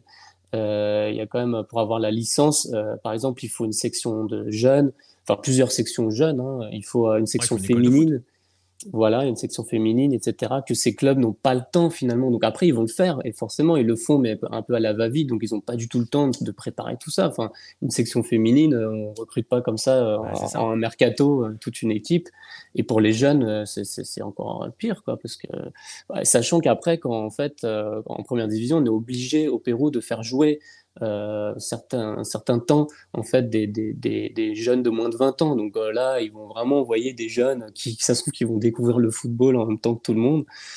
Donc euh, voilà, c'est et en plus de cela, il y a un autre aspect qui sont un peu plus graves aussi, c'est forcément pour gérer les, les droits de, de, télévision, parce que c'est chaque club au Pérou qui doit, qui doit négocier. Et donc là, vu que forcément, ils n'ont pas, ils ont pas, euh, bah, ils sont pas dans ce monde-là. Donc euh, généralement, c'est la, la fédération qui prend, euh, qui, qui, prend en charge tout ça. Et, et par contre, forcément, il y, a des, y a des conflits d'intérêts parce que la fédération du Pérou organise la première division et du coup, ben, on se retrouve avec des clubs amateurs qui leur doivent de l'argent. Donc eux, la fédération a plutôt intérêt à ce que ces clubs réussissent pour qu'ils puissent rembourser les dettes. Donc, euh, on a eu des, des, exemples comme il y a un club en ce moment qui est en première division qui est Carlos Stein. Et dès qu'il y a, euh, bah, voilà, dès qu'il y a un penalty en leur faveur, etc., bah, tout le monde crie au, scandale parce qu'on essaye, ils voient que la fédération, ils essayent coûte que coûte de, de, garder le club en première division, quoi. Donc, bon, il y a des trucs un peu, un peu bizarres, disons. Donc, Voilà, c'est, on le voit, on le voit, et ça va me permettre de rebondir avec la question de PSV Milovic dans le, dans, dans le chat on le voit, cette contrainte, elle est lourde. Euh, vraiment, pour euh, donner, un, donner un exemple franco-français pour que les gens comprennent bien, euh, vous pouvez jouer en district. Je ne parle même pas de jouer en R1, R2, en régional 1, 2, 3. Vous pouvez être en district.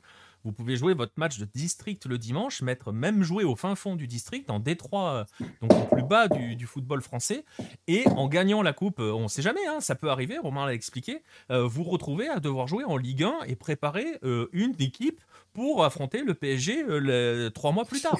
Donc c'est ça, la Copa Pérou, c'est ce que cela donne derrière. Euh, et justement, je vais, je vais la poser, la question que pose euh, PSV Milovic. Est-ce qu'il y a des clubs qui peuvent refuser la montée en première division? Alors j'ai pas j'ai pas de, de, nom comme ça. Je sais pas si c'est arrivé honnêtement. je sais qu'il y a déjà il y a eu des clubs qui ont qui ont cédé leur licence à d'autres clubs qui ont été créés, mais c'était pas pour les mêmes pas pour le même motif pas pour le même motif. Mais euh, en tout cas, ces dernières années, non, je n'ai pas, pas d'exemple. Et, et, c'est une question, alors je ne sais pas si je te prends euh, au dépourvu là-dessus, tu disais qu'il faut créer des sections de jeunes, des sections féminines et tout. On sait que ça se fait pas en deux mois.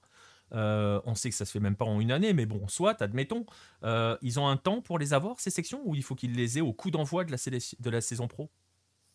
Euh, bah, il me semble qu'il faut, enfin, ils ont un certain temps pour se mettre à niveau, mais vraiment, vraiment pas longtemps, quoi. Parce que parallèlement, il y a des, y a les tournois. Bon, là, c'est particulier parce que depuis la, pandémie, ils ont, dû un peu arrêter tout ça, mais normalement, il y a le tournoi des, réserves, euh, qui, qui est assez importante aussi au Pérou. Et euh, puis il y a cette fameuse euh, bourse des minutes pour les, pour les jeunes qui doivent respecter. Et s'ils ne respectent pas, ils se font retirer des points. Donc, euh, bah, du coup, ça, ça, arrive souvent. Même Carlos Stein, du coup, avait été. Enfin, du coup, ils avaient gagné la Copa Pérou. Ils étaient montés en première division. Et ils avaient perdu des points comme ça. Et ce qui avait permis à, à l'Alliance Lima, finalement, de rester en première division aussi pour 2021. Euh, et là, Carlos Stein a quand même réussi euh, à, travers la deuxième division, cette fois-ci, à revenir en première division. Donc voilà, encore une fois, c'est un club assez obscur lié euh, à la fédération. Donc on va pas, on va pas rentrer là-dedans. Mais bon, voilà. mais ça, oui, non, ça, ça donne un peu des, des bah forcément des retraits de points, des. Mais bon, vu que c'est lié encore avec la fédération, je sais pas, c'est ça, c'est bizarre. C'est je sais pas, franchement, j'ai pas, j'ai pas encore plus investigué que ça, mais. Euh. Ouais, ouais, mais bon, mais, mais et, je vois une autre question de PSV Milovic qui nous demande depuis quand euh, ça se fait cela et s'il euh, y a régulièrement des promus qui font l'ascenseur. Alors, tu vois, je, on peut, je sais même pas si on peut parler de promus puisqu'on parle d'équipe amateur qui devient professionnel du jour au lendemain, qui se retrouve en, première division ou en deuxième division. Et justement, je vais enchaîner là-dessus, en rebondir par rapport à cette question-là, parce que Romain, cette histoire-là, ça nous donne quand même des anecdotes assez folles avec il y a un peu des deux côtés, c'est-à-dire qu'il y a des. Tu parlais de, voilà, de la polémique Carlos Stein, il y a aussi, euh, tu vas évoquer quelques clubs assez folkloriques, mais il y a aussi des histoires assez incroyables. Binational, c'est l'exemple type, par exemple.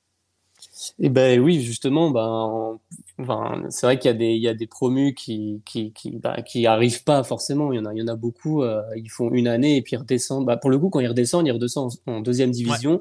Et là, ils, ils arrivent à, à s'aguerrir un peu mieux et parfois ils remontent c'est déjà arrivé, ou, euh, après, oui, ils peuvent redescendre au niveau euh, district et refaire la Copa Pérou, etc. Mais euh, pour le cas vraiment du, du Deportivo Binacional, ben, ils ont remporté la, la Copa Pérou, je crois que c'était 2010, non, 2017. ouais, voilà, 2017. Ensuite, ils ont joué en 2010, non, ouais, 2018, ils gagnent la Copa Pérou. 2019, ils jouent la première division et ils la remportent. Donc là, vraiment, on a eu un, ouais, on a eu vraiment une équipe complètement amateur réussir à, à, à, gagner le titre. Mais alors là, pour le coup, ils ont été bien aidés parce qu'ils jouent à quasiment 4000 mètres. Donc là, tout le monde s'est cassé les dents chez eux et bon, bah, clairement, ils ont, ils ont, bon, après, ils ont eu un bon, euh, ils ont eu un très bon euh, entraîneur, vu que c'est euh, Roberto Mosquera, qui est l'actuel entraîneur du Sporting Cristal, et qui a vraiment bien, bien, très, très bien joué le coup pour les finales aller-retour, parce qu'ils ont dit, bah, nous, on prend le match aller donc chez nous, donc vraiment pour tuer le match contre l'Alliance Lima. Donc ils ont dû gagner, je crois, 4-0 ou 4-1. Et après, ils se sont présentés à Lima, voilà, tranquillement. ils, ont, ils ont perdu peut-être 1 ou 2-0, mais du coup, finalement, ils ont gagné ils ont gagné le championnat. Quoi. Et donc, c'était, c'était assez fou. Et, après, l'année d'après, ils ont joué la Libertadores. Et bon, voilà, on va pas en parler. on parlera pas du contre River. Mais, euh, ils ont battu Sao Paulo quand même. Enfin, faut le dire, ça. Ils ont quand même battu Sao Paulo de Daniel Alves Exactement. Chez eux, quoi. Donc c'était quand même extraordinaire euh, comme, comme histoire. C'est ça, c'est-à-dire que parce que bon, je le disais en rigolant, bon, ils ont pris une tôle au, au Monumental, mais ça c'est pas la question parce qu'on est quand même dans le cadre on le disait à un instant, d'un club amateur qui se retrouve propulsé en première division, donc voilà, qui remporte la première division, qui joue donc la Ligue des Champions sud-américaine et, qui bat Sao Paulo. Enfin, c'est un truc totalement dingue quand même. Oui, bah en plus, ils se sont un peu battus pour, pour avoir aussi le stade, euh, du coup, leur, leur stade homologué. Je crois qu'à l'époque, ils n'avaient pas l'éclairage. Et pour jouer à la Libertadores, il fallait l'éclairage, euh, vu que ça se disputait le soir. Donc, euh, ils ont tout fait vraiment pour le coup. La, la, région a, mis beaucoup d'argent pour euh, remettre bien le stade aux normes, etc. Et bah, forcément, quoi, pour essayer de, de, faire, un, de faire un résultat, quoi. Et, bon, c'est sympa. Et pour le coup, dans le cadre de Binational, voilà, on est dans typiquement une équipe qui a su prendre ce train-là. Euh, alors c'est pareil, tu disais, ils avaient Roberto Mosquera, c'est pas n'importe qui hein, déjà. Donc ça veut dire qu'ils ils ont très très vite réussi à se structurer aussi. Euh, Binational est toujours en première division. Euh, Binational est toujours solide, hein, on va le dire, hein, est toujours sérieux. Chez eux, chez eux, parce qu'à Lima, c'est compliqué. On est d'accord, on est d'accord. Mais le fait est que ça tient, hein, pour l'instant, le, le, club, le club s'effondre pas. Il y a aussi d'autres clubs qui jouent en altitude qui réussissent pas aussi bien, hein, tu vois ce que je veux dire. Oui, donc, ça fonctionne. Mais on a aussi, ah, on, va, on va finir la partie péruvienne là-dessus, on a aussi des histoires assez folkloriques. Hein. oui, bah après, forcément, ça donne, vu qu'on est en, plein amateur, euh, c'est comme si, en fait, une bande de potes, euh, bah, je sais pas, avec vos potes, vous décidez de créer un, un, club comme ça pour, pour le fun, vous l'inscrivez dans votre district, et puis euh, bah, vous arrivez en, en, bah, en, pro. Donc, euh, mais enfin, c'est vraiment. Euh, du coup, on se retrouve avec des noms, euh, des, des, noms de, de, clubs, des logos, des maillots complètement, complètement fous. Bah là, le, dernier en date, c'était le, le, fameux FC Pirata. Avec, bah, quand ils jouaient en amateur, ils avaient mis le logo de, de Jack Sparrow des Pirates des Caraïbes. Enfin, c'était. Moi, j'adorais les suivre quand ils ont commencé du coup à, à être connus à l'étape nationale j'avais commencé à suivre et je voulais vraiment qu'ils gagnent. Et du coup, ils ont gagné. Ils ont gagné la finale, etc. Ils se sont retrouvés en première division. Je me dis, mais c'est incroyable. Mais par contre, ils n'ont pas pu garder ce logo parce qu'il y a eu, euh, ils ont été en conflit avec Disney. Bah là, coup, vous voyez le maillot, je veux dire, il est clair. Hein. ouais, mais c'est comme, c'est complètement dingue, quoi. Donc, euh, et c'est vraiment, ouais, on dirait vraiment une bande de potes qui a, qui a, qui a fait ça, quoi. C'est pas possible, quoi. Donc, euh, on se retrouve, puis pareil, avec, avec des noms. Euh, on a eu les Deportivo Saiyajin, comme les, Super Saiyan, avec les, ils avaient fait vraiment le maillot euh, comme, comme les armures des, voilà, de, Dragon Ball, quoi. Et c'est vrai, vraiment des, des, des, gamins qui font ça, on dirait euh, des gamins de, de 12-13 ans qui, qui, ont fait le club, quoi. Euh, et, bon, on a aussi des logos qui, sont complètement euh, pompés de, clubs européens. On a vraiment le Bayern Munich, euh, Liverpool qui se retrouvent là. On comprend, comprend pas trop, mais c'est vraiment le non, mais c'est vraiment le folklore du, pour le coup du Pérou. Et bah, ce que j'aime bien moi du coup pour, bah, pour, pour clore un peu cette, ce, ce, ce dossier, c'est ce côté Copa Pérou c'est encore le, le, bah, le, vrai football et euh, la, part innocent encore de notre enfance qu'on voit avec ces, ces, noms et tout. On est quand même content de, voir ces, ces clubs-là et, c'est le, football de d'un peu un football d'enfant avec un, une vision d'enfant quoi donc euh, je dirais que c'est là où le football a encore un sens quoi peut-être ouais C'est ça. C'est bah, après voilà, c'est l'autre football péruvien et c'est aussi cela qui qui fait son intérêt. Ça peut faire des prétendants à la camiseta. Ouais, ils sont pas éligibles tant qu'ils sont pas dans une première division. Le Pirata pouvait y être. On va attendre un petit peu l'équipe du Super Saiyan quand même. Hein. on va les suivre avec attention. Mais, mais on verra, on verra. D'ailleurs, la camiseta, il faudra qu'on réactive cela. Et ça se, je vous spoil un peu, ça se passera probablement sur Twitch. On, va, on, aura le temps d'en rediscuter. Il faut que je me pose un petit peu, que j'en discute avec les, les amis des cahiers. Et puis voilà, on en, parlera à terme, à terme de, euh, de cette histoire de Kakamiseta. Mais effectivement, voilà, vous voyez, ça, c'est aussi un autre football qui s'affronte. On sera peut-être pas dans le folklore aussi puissant, hein, côté Ofi euh, et Uruguay, même s'il y a des choses assez rigolotes euh, du côté de l'Ofi, Jérôme. Mais, mais bon, à voir, à voir ce que ah ça oui, peut oui, clairement. Euh, mais euh, dans l'office, je voulais pas rentrer dans les détails, mais oui, il y a un Borussia, il y a un Borussia Dortmund de Vichel El Carmen, c'est-à-dire qu'il y a, ils, reprennent le, truc typique en Uruguay pour les clubs de l'intérieur est de pomper des noms de d'autres clubs. C'est-à-dire qu'il y a, il y a des San Lorenzo, il y a des Peñarol du National, évidemment, hein, ça, c'est plus que logique. Euh, mais donc il y a aussi, il y a aussi un Borussia quoi, qui se balade au nord de l'Uruguay. Euh, en ligue universitaire, euh, là pour le coup, c'est vraiment du n'importe quoi. Et ils font des, voilà des, des, des, noms de, des noms d'alcool, des il y a un vodka junior. Euh, donc, donc là, c'est vraiment c'est plus les universitaires, les jeunes. à l'intérieur, c'est vraiment pour le coup ce qui se faisait beaucoup parce qu'à l'époque, on a beaucoup parlé du football de l'intérieur, c'est parce que c'était. Il faut, imaginer qu'il y a 30. Je, pars en digression totale. Il y a 30-40 ans, les, gens n'avaient pas accès au football par la télévision, surtout dans, en Uruguay, au Pérou, j'imagine un peu pareil. Les il n'y avait pas forcément la télé, ou les gens n'avaient pas tous la télé, ils ne voyaient pas les Ligues des Champions, ils ne voyaient pas le Real Madrid-Barça que les gens voient aujourd'hui. Donc leur moyen d'aller de voir du football, c'est d'aller au champ du coin et de voir les, 22 mecs locaux euh, s'affronter entre eux. Et souvent, ils se donnaient le nom de, bah, de, l'équipe qu'ils avaient entendu dans un journal, à la radio ou quelque chose. Euh, un petit peu comme il y a les, euh, il y à Montevideo où euh, c'est, ça vient de l'Angleterre, quoi. Il y a beaucoup de noms qui viennent comme ça de l'Angleterre aussi.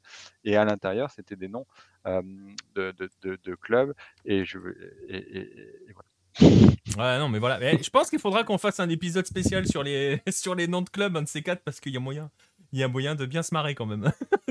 Avec, euh, dans les différents pays, je pense qu'on peut s'amuser à faire ça. Euh, voilà, bref, c'est sur là-dessus qu'on va, qu'on va clore euh, ce dossier sur les Coupes nationales. Cette première partie, on ira un petit peu en Asie la semaine prochaine, vous verrez. On ira un petit peu en Asie, on, avec un autre pays dans la boucle aussi. On va voir, on va faire un petit peu le, le tour des différentes coupes pour voir comment ça s'organise et pour voir aussi les influences et les impacts et la résonance que peuvent avoir ces compétitions dans aussi dans le développement des footballs locaux. On vient de le voir avec le Pérou. On verra ce que ça donnera à terme avec l'Uruguay. Mais vous voyez qu'avec le Pérou, ça peut aussi changer un petit peu le paysage. Pas le révolutionner, mais euh, modifier un petit peu euh, le paysage professionnel. Voilà pour cette, euh, pour cette partie du dossier.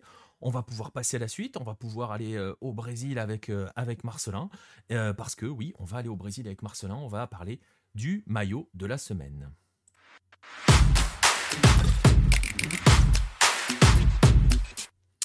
Et Marcelin, je le disais, le maillot de la semaine, je vais te mettre en grand comme ça on verra bien la fierté que tu as de porter ce maillot-là. Euh, c'est ce maillot que, enfin c'est pas ce maillot en fait, hein, pour tout dire, c'est mais c'est ce club-là, c'est le maillot euh, du Corinthians, un étrange maillot qu'ils ont eu en 2021 et là qu'ils ont encore on va dire pour encore quelques heures, euh, ou quelques jours, pas quelques heures, on va pas abuser non plus, euh, quelques jours, voire quelques semaines, c'est ce maillot euh, avec ce très étrange motif qui a été, bah, qui a été dessiné par, Nike. Hein. oui, donc c'est le maillot de, 2021, donc cette, cette, saison, enfin la saison dernière et, jusqu'à demain. et donc un maillot avec des fissures et, des taches. Donc le, but c'est de faire penser à, la rue et ça rappelle le, côté populaire du, Corinthians depuis sa fondation et encore aujourd'hui, euh, c'est euh, le Corinthians à l'image du club du peuple. donc c'est pour ça qu'il y avait cette allusion à la rue. dans le dos, il y avait aussi en, style graffiti l'inscription Os Donos d'Arroa, donc les, maîtres de la rue. Et le, directeur marketing du distributeur de Nike explique à l'époque que le Corinthians a sa valeur liée à la démocratie, euh, briser des barrières, lutter contre les tabous, les préjugés et stéréotypes, et dans l'ADN du club et l'ADN de Nike. Donc c'est comme ça que ça avait été euh, présenté euh, à la sortie du maillot. Voilà, alors vous le voyez, hein, ce maillot. on en pense qu'on en veut sur l'aspect esthétique. Il y a le plan communication de Nike, que tu viens de nous le dire. voilà, les maîtres de la rue, blablabla, les, lutter contre les préjugés. Le fait est qu'ils ont beau essayer de bien le vendre niveau com, dans les faits, ce maillot-là fait pas franchement l'unanimité. Hein. Euh, oui, le maillot a été assez mal euh, reçu par, les supporters, parce que ça, sur le, maillot domicile, d'habitude, du Corinthians, il n'y a, a, rien. Donc là, ces motifs, ça, faisait bizarre. Surtout que les, fissures pouvaient faire penser à, un mur euh, qui est proche de, s'écrouler. Et donc, les supporters, à l'époque, l'avaient comparé à la situation du club, parce que le Corinthians avait terminé le, le en 2020 à la 12e place. Donc, c'était c'est vrai que maintenant, euh, il s'est passé un an et euh, ils ont fait un recrutement et, ça va mieux du, côté du Timaron. Mais à l'époque, c'était difficile déjà au niveau sportif. Donc on leur sort ce, maillot qui est euh, discutable. ouais, ça, ah, le maillot qui se fissure quand le club est en train de tomber, c'est sympa hein, comme idée. C'était ouais, c'était la, blague qui a été faite par les supporters du Corinthians eux-mêmes et puis aussi les, rivaux. bon, maintenant, on, s'habitue à tout, donc ça, ça va un petit peu mieux. Et euh, le maillot d'ailleurs a fait le, buzz ce week-end euh, sur TikTok, euh, ce qu'il a été utilisé par 25 jeunes de, Turquie pour un tournoi scolaire. en fait, Vitor Pereira, donc l'entraîneur actuel du, Corinthians, a entraîné Fenerbahce. Et donc, ces, jeunes connaissaient un petit peu le, Corinthians et eux, ils aimaient bien le maillot 2021 qui était disponible sur Internet. Et donc, ils ont acheté 25 maillots pour disputer ce tournoi scolaire. Et euh, ensuite, bah, ils ont reçu beaucoup de, de, messages de la part des supporters du, du Corinthians. Euh, parce qu'au Brésil, les, les, supporters, ils aiment bien quand on, on va parler de, de, leur club euh, à l'étranger, euh, encore plus en Europe. Donc les, les, supporters envoient des messages et vont se mettre à, à suivre ce, ce, tournoi scolaire en Turquie. Donc on verra, ils ont gagné le, le premier match, mais ça, ça, va être suivi, je pense, au Brésil. même si le, le, maillot vit ses dernières heures, euh, puisque Nike et, le Corinthians vont profiter euh, du match de, demain contre Boca Junior euh, pour lancer le maillot 2022, puisque c'est un maillot cette fois-ci qui va rendre hommage à la première Copa Libertadores remportée par le Corinthians, c'était il y a 10 ans, contre Boca Junior en finale. Donc ils vont profiter du, match pour lancer ce maillot. J'en avais parlé de la Libertadores 2012 dans, dans, le magazine numéro 16. Euh, et sinon aussi pour euh, ce maillot là que je porte actuellement, c'est celui de 2015 et euh, il y a une inscription qui fait référence au, mondial des clubs 2000. Du coup celui-là j'en parlais dans le, dernier le dernier magazine, mais c'est un hommage au, mondial 2000 et d'ailleurs les, manches noires de, ce maillot là, c'est les mêmes que le maillot de 2000. Donc voilà, ils aiment bien aussi faire référence à, à des titres passés sûrement que celui de 2002 sera un peu plus simple et, euh, et, passera mieux auprès des supporters. Ouais, il devrait y avoir moins d'envolées au niveau du design parce que je vais montrer la photo hein, du maillot du Corinthians 2012. Euh, si on oublie les 75 milliards de sponsors qu'il y avait, il était quand même bien plus sobre que euh, le mur qui se fissure. Hein. ouais, bah, c'est difficile de faire plus osé que le mur.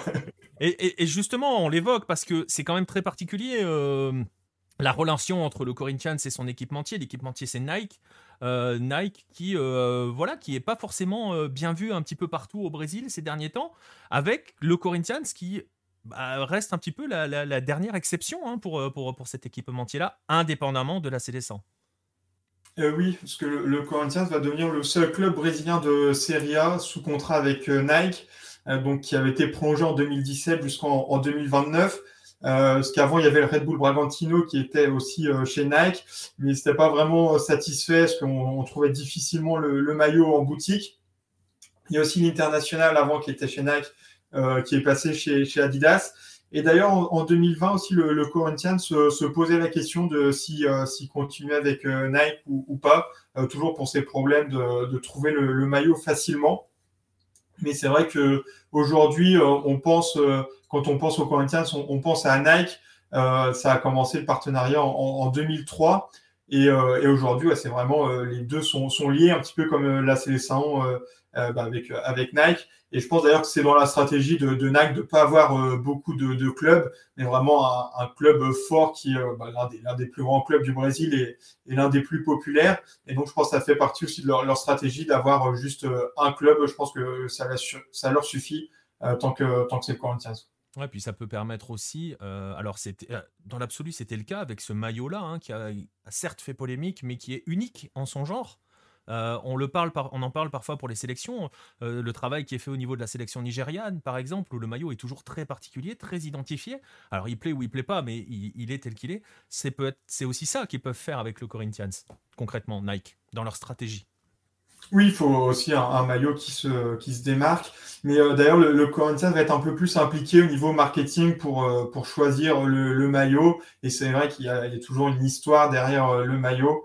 Euh, donc euh, oui, ça, ça, fait aussi partie euh, bah, de, de, la stratégie et ça permet d'en vendre aussi, parce qu'il y en a qui, qui l'apprécient. C'est pas tout le monde non plus qui, eh qui l'a détruit, et puis même ceux qui ne l'aimaient pas, ils finissent par l'acheter. Bah oui, tu finis toujours par acheter le maillot de ton club, même si tu, même si tu le trouvais moche au, au départ. Et voilà, Nostromo nous parle du manteau de Massa, on en a parlé, mais qui est bien différent dans l'esprit et qui a été conçu par certains par des fans hein, concrètement et élu par des fans, mais qui a un maillot particulier puisqu'il n'est pas porté concrètement. Euh, là, c'est pas le cas. Hein. Là, le maillot est, tout le temps porté. Il y a quelques maillots qui sont faits parfois par des fans dans différents pays. C'est pas encore le cas pour le Corinthians avec Nike, même si tu l'as dit. Euh, ils sont toujours ensemble. Ils n'ont pas prévu de rompre le contrat. Hein. Euh, ils n'ont pas prévu d'arrêter, Marcelin. non, ben, ils se posaient la question en, 2020, mais après, non, c'est là pour l'instant le contrat va jusqu'en 2029. Euh, après, je pense aussi qu'ils gagnent du coup assez bien avec, euh, avec Nike, surtout qu'ils sont, ils sont payés en dollars. Donc ça permet aussi d'avoir une, une, recette, même si elle est, complétée par d'autres sponsors sur le maillot. Oui, oui, oui. Mais bon, c'est vrai que voilà. voilà. Bref, mais euh, voilà, on verra, on verra à quoi ressemblera le, le, maillot 2022. Pour cela, rendez-vous avec la Libertadores cette semaine. Euh, est-ce qu'ils ont, bah, on va en profiter, je ne sais pas si tu es au courant de ça, hein, Marcelin, si tu vois la question passer, la question de Nostromo, est-ce qu'ils ont prévu des festivités par rapport aux 10 ans de la, de la Libertadores? Bah, On peut même aussi parler des 10 ans de la Coupe du Monde des clubs, hein, concrètement, qui va arriver. Hein. Euh, alors, je ne sais pas euh, quoi exactement, mais oui, je pense, on verra, on, verra, demain, mais oui, normalement, il va, y avoir des, des événements où, en tout cas, ils vont, ils vont le rappeler un certain nombre de fois que ça fait 10 ans qu'ils ont gagné le la Libertadores et le mondial. Voilà, et je disais le mondial, tu viens de se citer, Romain, dans le chat direct, disant des buts de Paolo. Petite anecdote très personnelle, euh, mon fils qui à l'époque était un petit peu plus supporter de Chelsea, je lui avais annoncé le but de Paolo. Voilà. Parce que déjà je le saoulais avec Paolo Guerrero. Euh, voilà, donc si, tu, si vous croisez mon fils, parlez-lui de Paolo Guerrero et vous allez voir ce qu'il va vous répondre.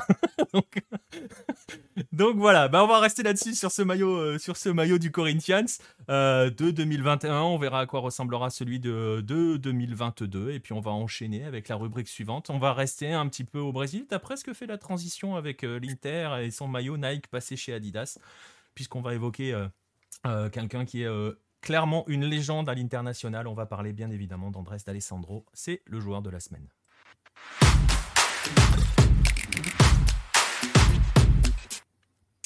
Andrés D'Alessandro, je le disais, si j'arrive à mettre euh, tout comme il faut, on va parler donc d'une légende de euh, mais une légende surtout au Brésil, vous allez le voir, on va faire un petit peu, on va rappeler un petit peu euh, son parcours à, à, Andrés D'Alessandro. voilà, rappeler un petit peu son parcours tout tout gamin à Argentinos, forcément, parce que les meilleurs joueurs euh, argentins passent toujours un jour ou l'autre par Argentinos, puis après il va passer par, euh, euh, par River Plate, où il grandit dans les académies du club, et il va faire ses débuts à 19 ans. avec le club à la bande rouge, il reste 4 saisons, le temps de remporter ses premiers titres. Et il va tenter l'aventure européenne. Alors pour le coup, il la tente assez tard, hein, puisqu'on le dit, il est resté 4 ans à River avant de, tenter l'aventure européenne. On va le croiser à Wolfsburg. Euh, alors que bon, l'Argentine à l'époque le voyait déjà du côté du Barça, le voyait du côté de la Juve, du United. Bon, après, on sait très bien comment ça fonctionne en Argentine, ça s'enflamme un peu très très vite quand même. Euh, et on va retenir du fait de son passage à Wolfsburg, on va juste retenir le fait qu'il a marqué le quatrième but euh, de l'histoire de la Bundesliga, hein, parce que c'est à peu près tout ce qu'il y a à retenir. Ça s'est pas forcément très très bien passé. Il y a même une phrase de Klaus Augenthaler qui a déclaré après coup que D'Alessandro se prenait pour Maradona. Bon, c'est toujours sympathique. Bref, il y reste deux saisons et demie. Il va faire un prêt en, Angleterre, du côté de Portsmouth. Euh, il va se poser à Saragosse, enfin se poser euh, pas, très, longtemps. Il fait une bonne première saison avant de se fâcher avec tout le monde. Et donc voilà, l'Europe, c'est pas franchement pour, ce joueur-là. Euh, puisqu'il va rentrer d'abord en Argentine, à San Lorenzo. Mais, je l'ai évoqué il y a un instant, il était dit que d'Alessandro serait l'homme que d'un club. ce club-là, ça sera l'Inter.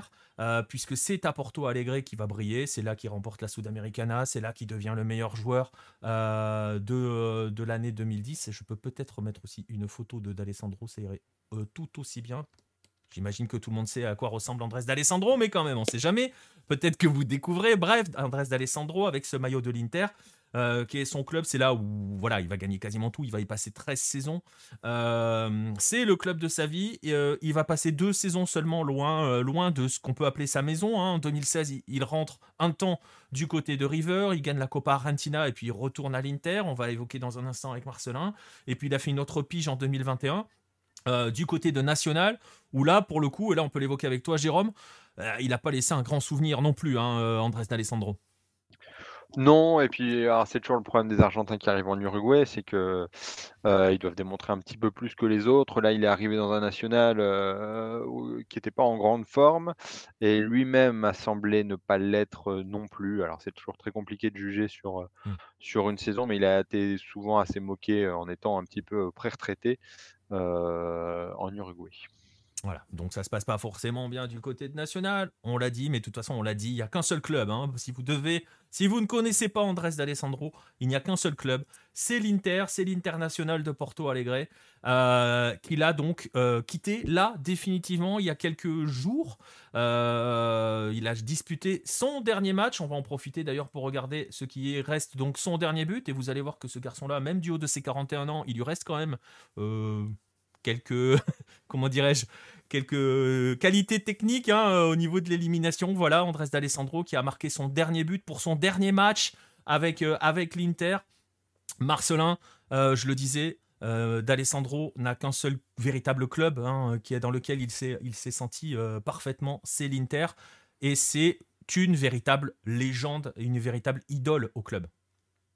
Euh, oui, c'est peut-être l'étranger qui est la plus grande idole d'un club brésilien, euh, même si bah, forcément il y en a eu d'autres, par exemple Arce, Palmeiras, Gamara au, Corinthians, euh, Lugano, Sao Paulo, Petkovic et, Arrascaeta aujourd'hui au Flamengo. dans les années 70, il y a aussi eu d'autres étrangers. du côté de l'international, par exemple, il y a Elias Figueroa qui est, qui est, aussi une légende du club. mais D'Alessandro, il a, il a les titres, il a la longévité et, le charisme. Donc, c'est trois choses importantes vraiment pour être euh, une véritable idole.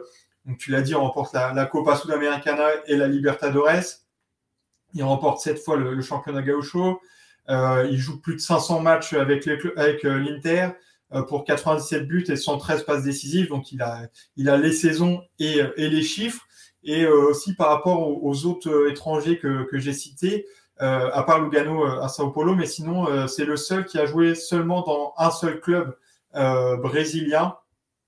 Et, et, puis en plus, l'année où il est prêté à River Plate, c'est l'année où, l'international descend en série B. Donc son histoire aurait pu être un petit peu entachée par, par une relégation, mais finalement c'est le contraire puisqu'il n'est pas là et revient l'année suivante pour, pour aider l'Inter à, retrouver le, le. Donc ça, ça va encore participer à, à, sa légende. Et puis, euh, quand on. Ouais, puis c'est ouais, je te coupe deux secondes, c'est ça. C'est-à-dire que l'année où il n'est pas là, l'Inter descend. C'est ouais, ça. Et oui, il revient tout de suite après. Donc, euh, euh, ça compte aussi de. de bah, parfois, c'est les, joueurs qui vont descendre avec le club qui décident de rester en, série B. lui, il n'a même pas la, descente. Il revient et, et tout de suite, l'Inter remonte dans, dans le Brasileirão. Donc, c'est ouais, c'est c'est encore euh, une ligne de plus euh, à sa légende. Et puis quand on, pense à lui, on pense aussi au, Grenal forcément, euh, puisque bah, ces, chiffres là aussi sont, hallucinants. Il y a 40 matchs contre Grêmio, donc Grenal c'est le, grand classico contre, contre Grêmio. Il fait 40 matchs pour 16 victoires, 13 nuls et 11 défaites, donc un, bilan plutôt positif. 9 buts, c'est le meilleur buteur du, du Grenal dans le 21e siècle euh, cette passe décisive, et puis aussi bah, quelques boîtes et, provocations qui, euh, qui, aident, qui aussi. Euh, par exemple, en, 2018, dès le tirage au sort euh, avant le match, euh, il insulte le, capitaine de, de Grêmio, Maicon, et il est proche d'en venir aux mains.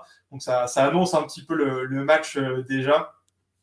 Mais ça participe aussi, ce côté-là, à, sa légende et il correspond un petit peu à l'image du, joueur argentin qu'on peut avoir. Donc, bah, un pied gauche euh, incroyable, mais c'est aussi quelqu'un qui, voilà, qui aime aller au combat, qui, qui va surtout pas se laisser impressionner Et, c'est quelque chose qui plaît au Brésil en général et, particulièrement dans, dans, le sud du Brésil. Donc c'est pour tout ça qu'il est une légende. C'est un petit peu le, le joueur que tu détestes quand, mm. quand il est dans l'équipe adverse et quand il est dans une équipe, tu, tu l'adores. Et euh, bah, c'est le cas pour, pour les fans de, de l'international et euh, voilà, pour tout ce qu'il a fait depuis 2008. C'est incroyable quand même, même s'il y a eu deux, deux piges ailleurs, euh, plus de 14 ans dans, dans le même club. Euh, c'est ouais, c'est légendaire. Et pour moi, ouais, ça peut être le, le l'idole euh, étrangère euh, où il y a l'identification la, plus forte avec, euh, avec un club brésilien. En tout cas, il, est dans le débat. Ah clairement, tu le dis à l'instant, 14 ans au club, tu l'as dit tout à l'heure, plus de 500 matchs, 529 je crois. c'est le deuxième plus grand total de l'histoire du club. Euh, c'est le 15e meilleur buteur de l'histoire du club. Euh, c'est donc 12 titres, hein, c'est ça, hein, je crois, euh, avec, avec, avec le club. Mais, mais, au et au-delà des stats, hein, parce que voilà, on parle du joueur, on parle de son parcours, on parle de ce qu'il est.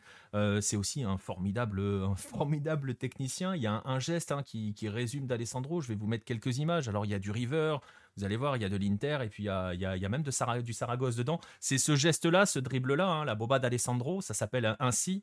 Euh, je ne sais pas comment on peut le décrire, une espèce de... Il arrête le ballon et euh, il le fait rouler derrière et derrière il accélère. Alors généralement c'est accompagné d'un petit pont, hein, vous allez voir, vous allez vous régaler sur les images. Euh, mais ça reste aussi, c'est ça, hein, d'Alessandro. Il y a du caractère, c'est très argentin, mais c'est un sacré pied gauche quand même. Oui, ouais, il a, il a les deux. C'est vrai que bah, au Brésil, ouais, on, les Argentins, il y a le côté combatif, mais aussi la, technique. Et, euh, bah, c'est vrai que lui, il combine euh, les deux euh, à, merveille. Et oui, c'est pas que un joueur qui, qui va mettre des coups loin de là. Et bah, c'est aussi pour ça que, que c'est une idole. C'est vraiment le maître à jouer de l'international. Après, Jérôme, du coup, parlait en Uruguay, c'était un peu moins bien passé. Alors là, il était vraiment en fin de carrière, mais bon, il a tellement fait à l'international que euh, voilà, ça, faisait plaisir aux, supporters de, le voir quelques minutes sur, euh, le terrain. Mais dans, les années 2010, c'est vraiment lui qui faisait le, jeu de l'Inter. On l'a dit, hein, meilleur joueur euh, d'Amérique du Sud en, en, 2010 quand il gagne la Libertadores. avec l'Inter, voilà, je vous laisse déguster encore quelques images de ce qu'est ou était hein, Andrés D'Alessandro, euh, qui, a donc, euh, qui a donc arrêté sa carrière et qui a dit au revoir euh, à l'international avec un, dernier but. Là aussi, hein, c'est toujours la légende, 41 ans, il fait son dernier match, il marque son but, il peut s'en aller, les bras en l'air, c'est juste. Enfin voilà, c'est magnifique quoi. C'est D'Alessandro. Tout simplement. Donc voilà, c'est ça, Andrés, Andrés D'Alessandro. C'était forcément l'hommage qu'on voulait, qu'on voulait lui rendre. Évidemment, on était obligé de passer par un, par un, hommage à, Andrés d'Alessandro. On va pouvoir passer maintenant à la toute dernière rubrique de cette émission avec les rendez-vous de la semaine.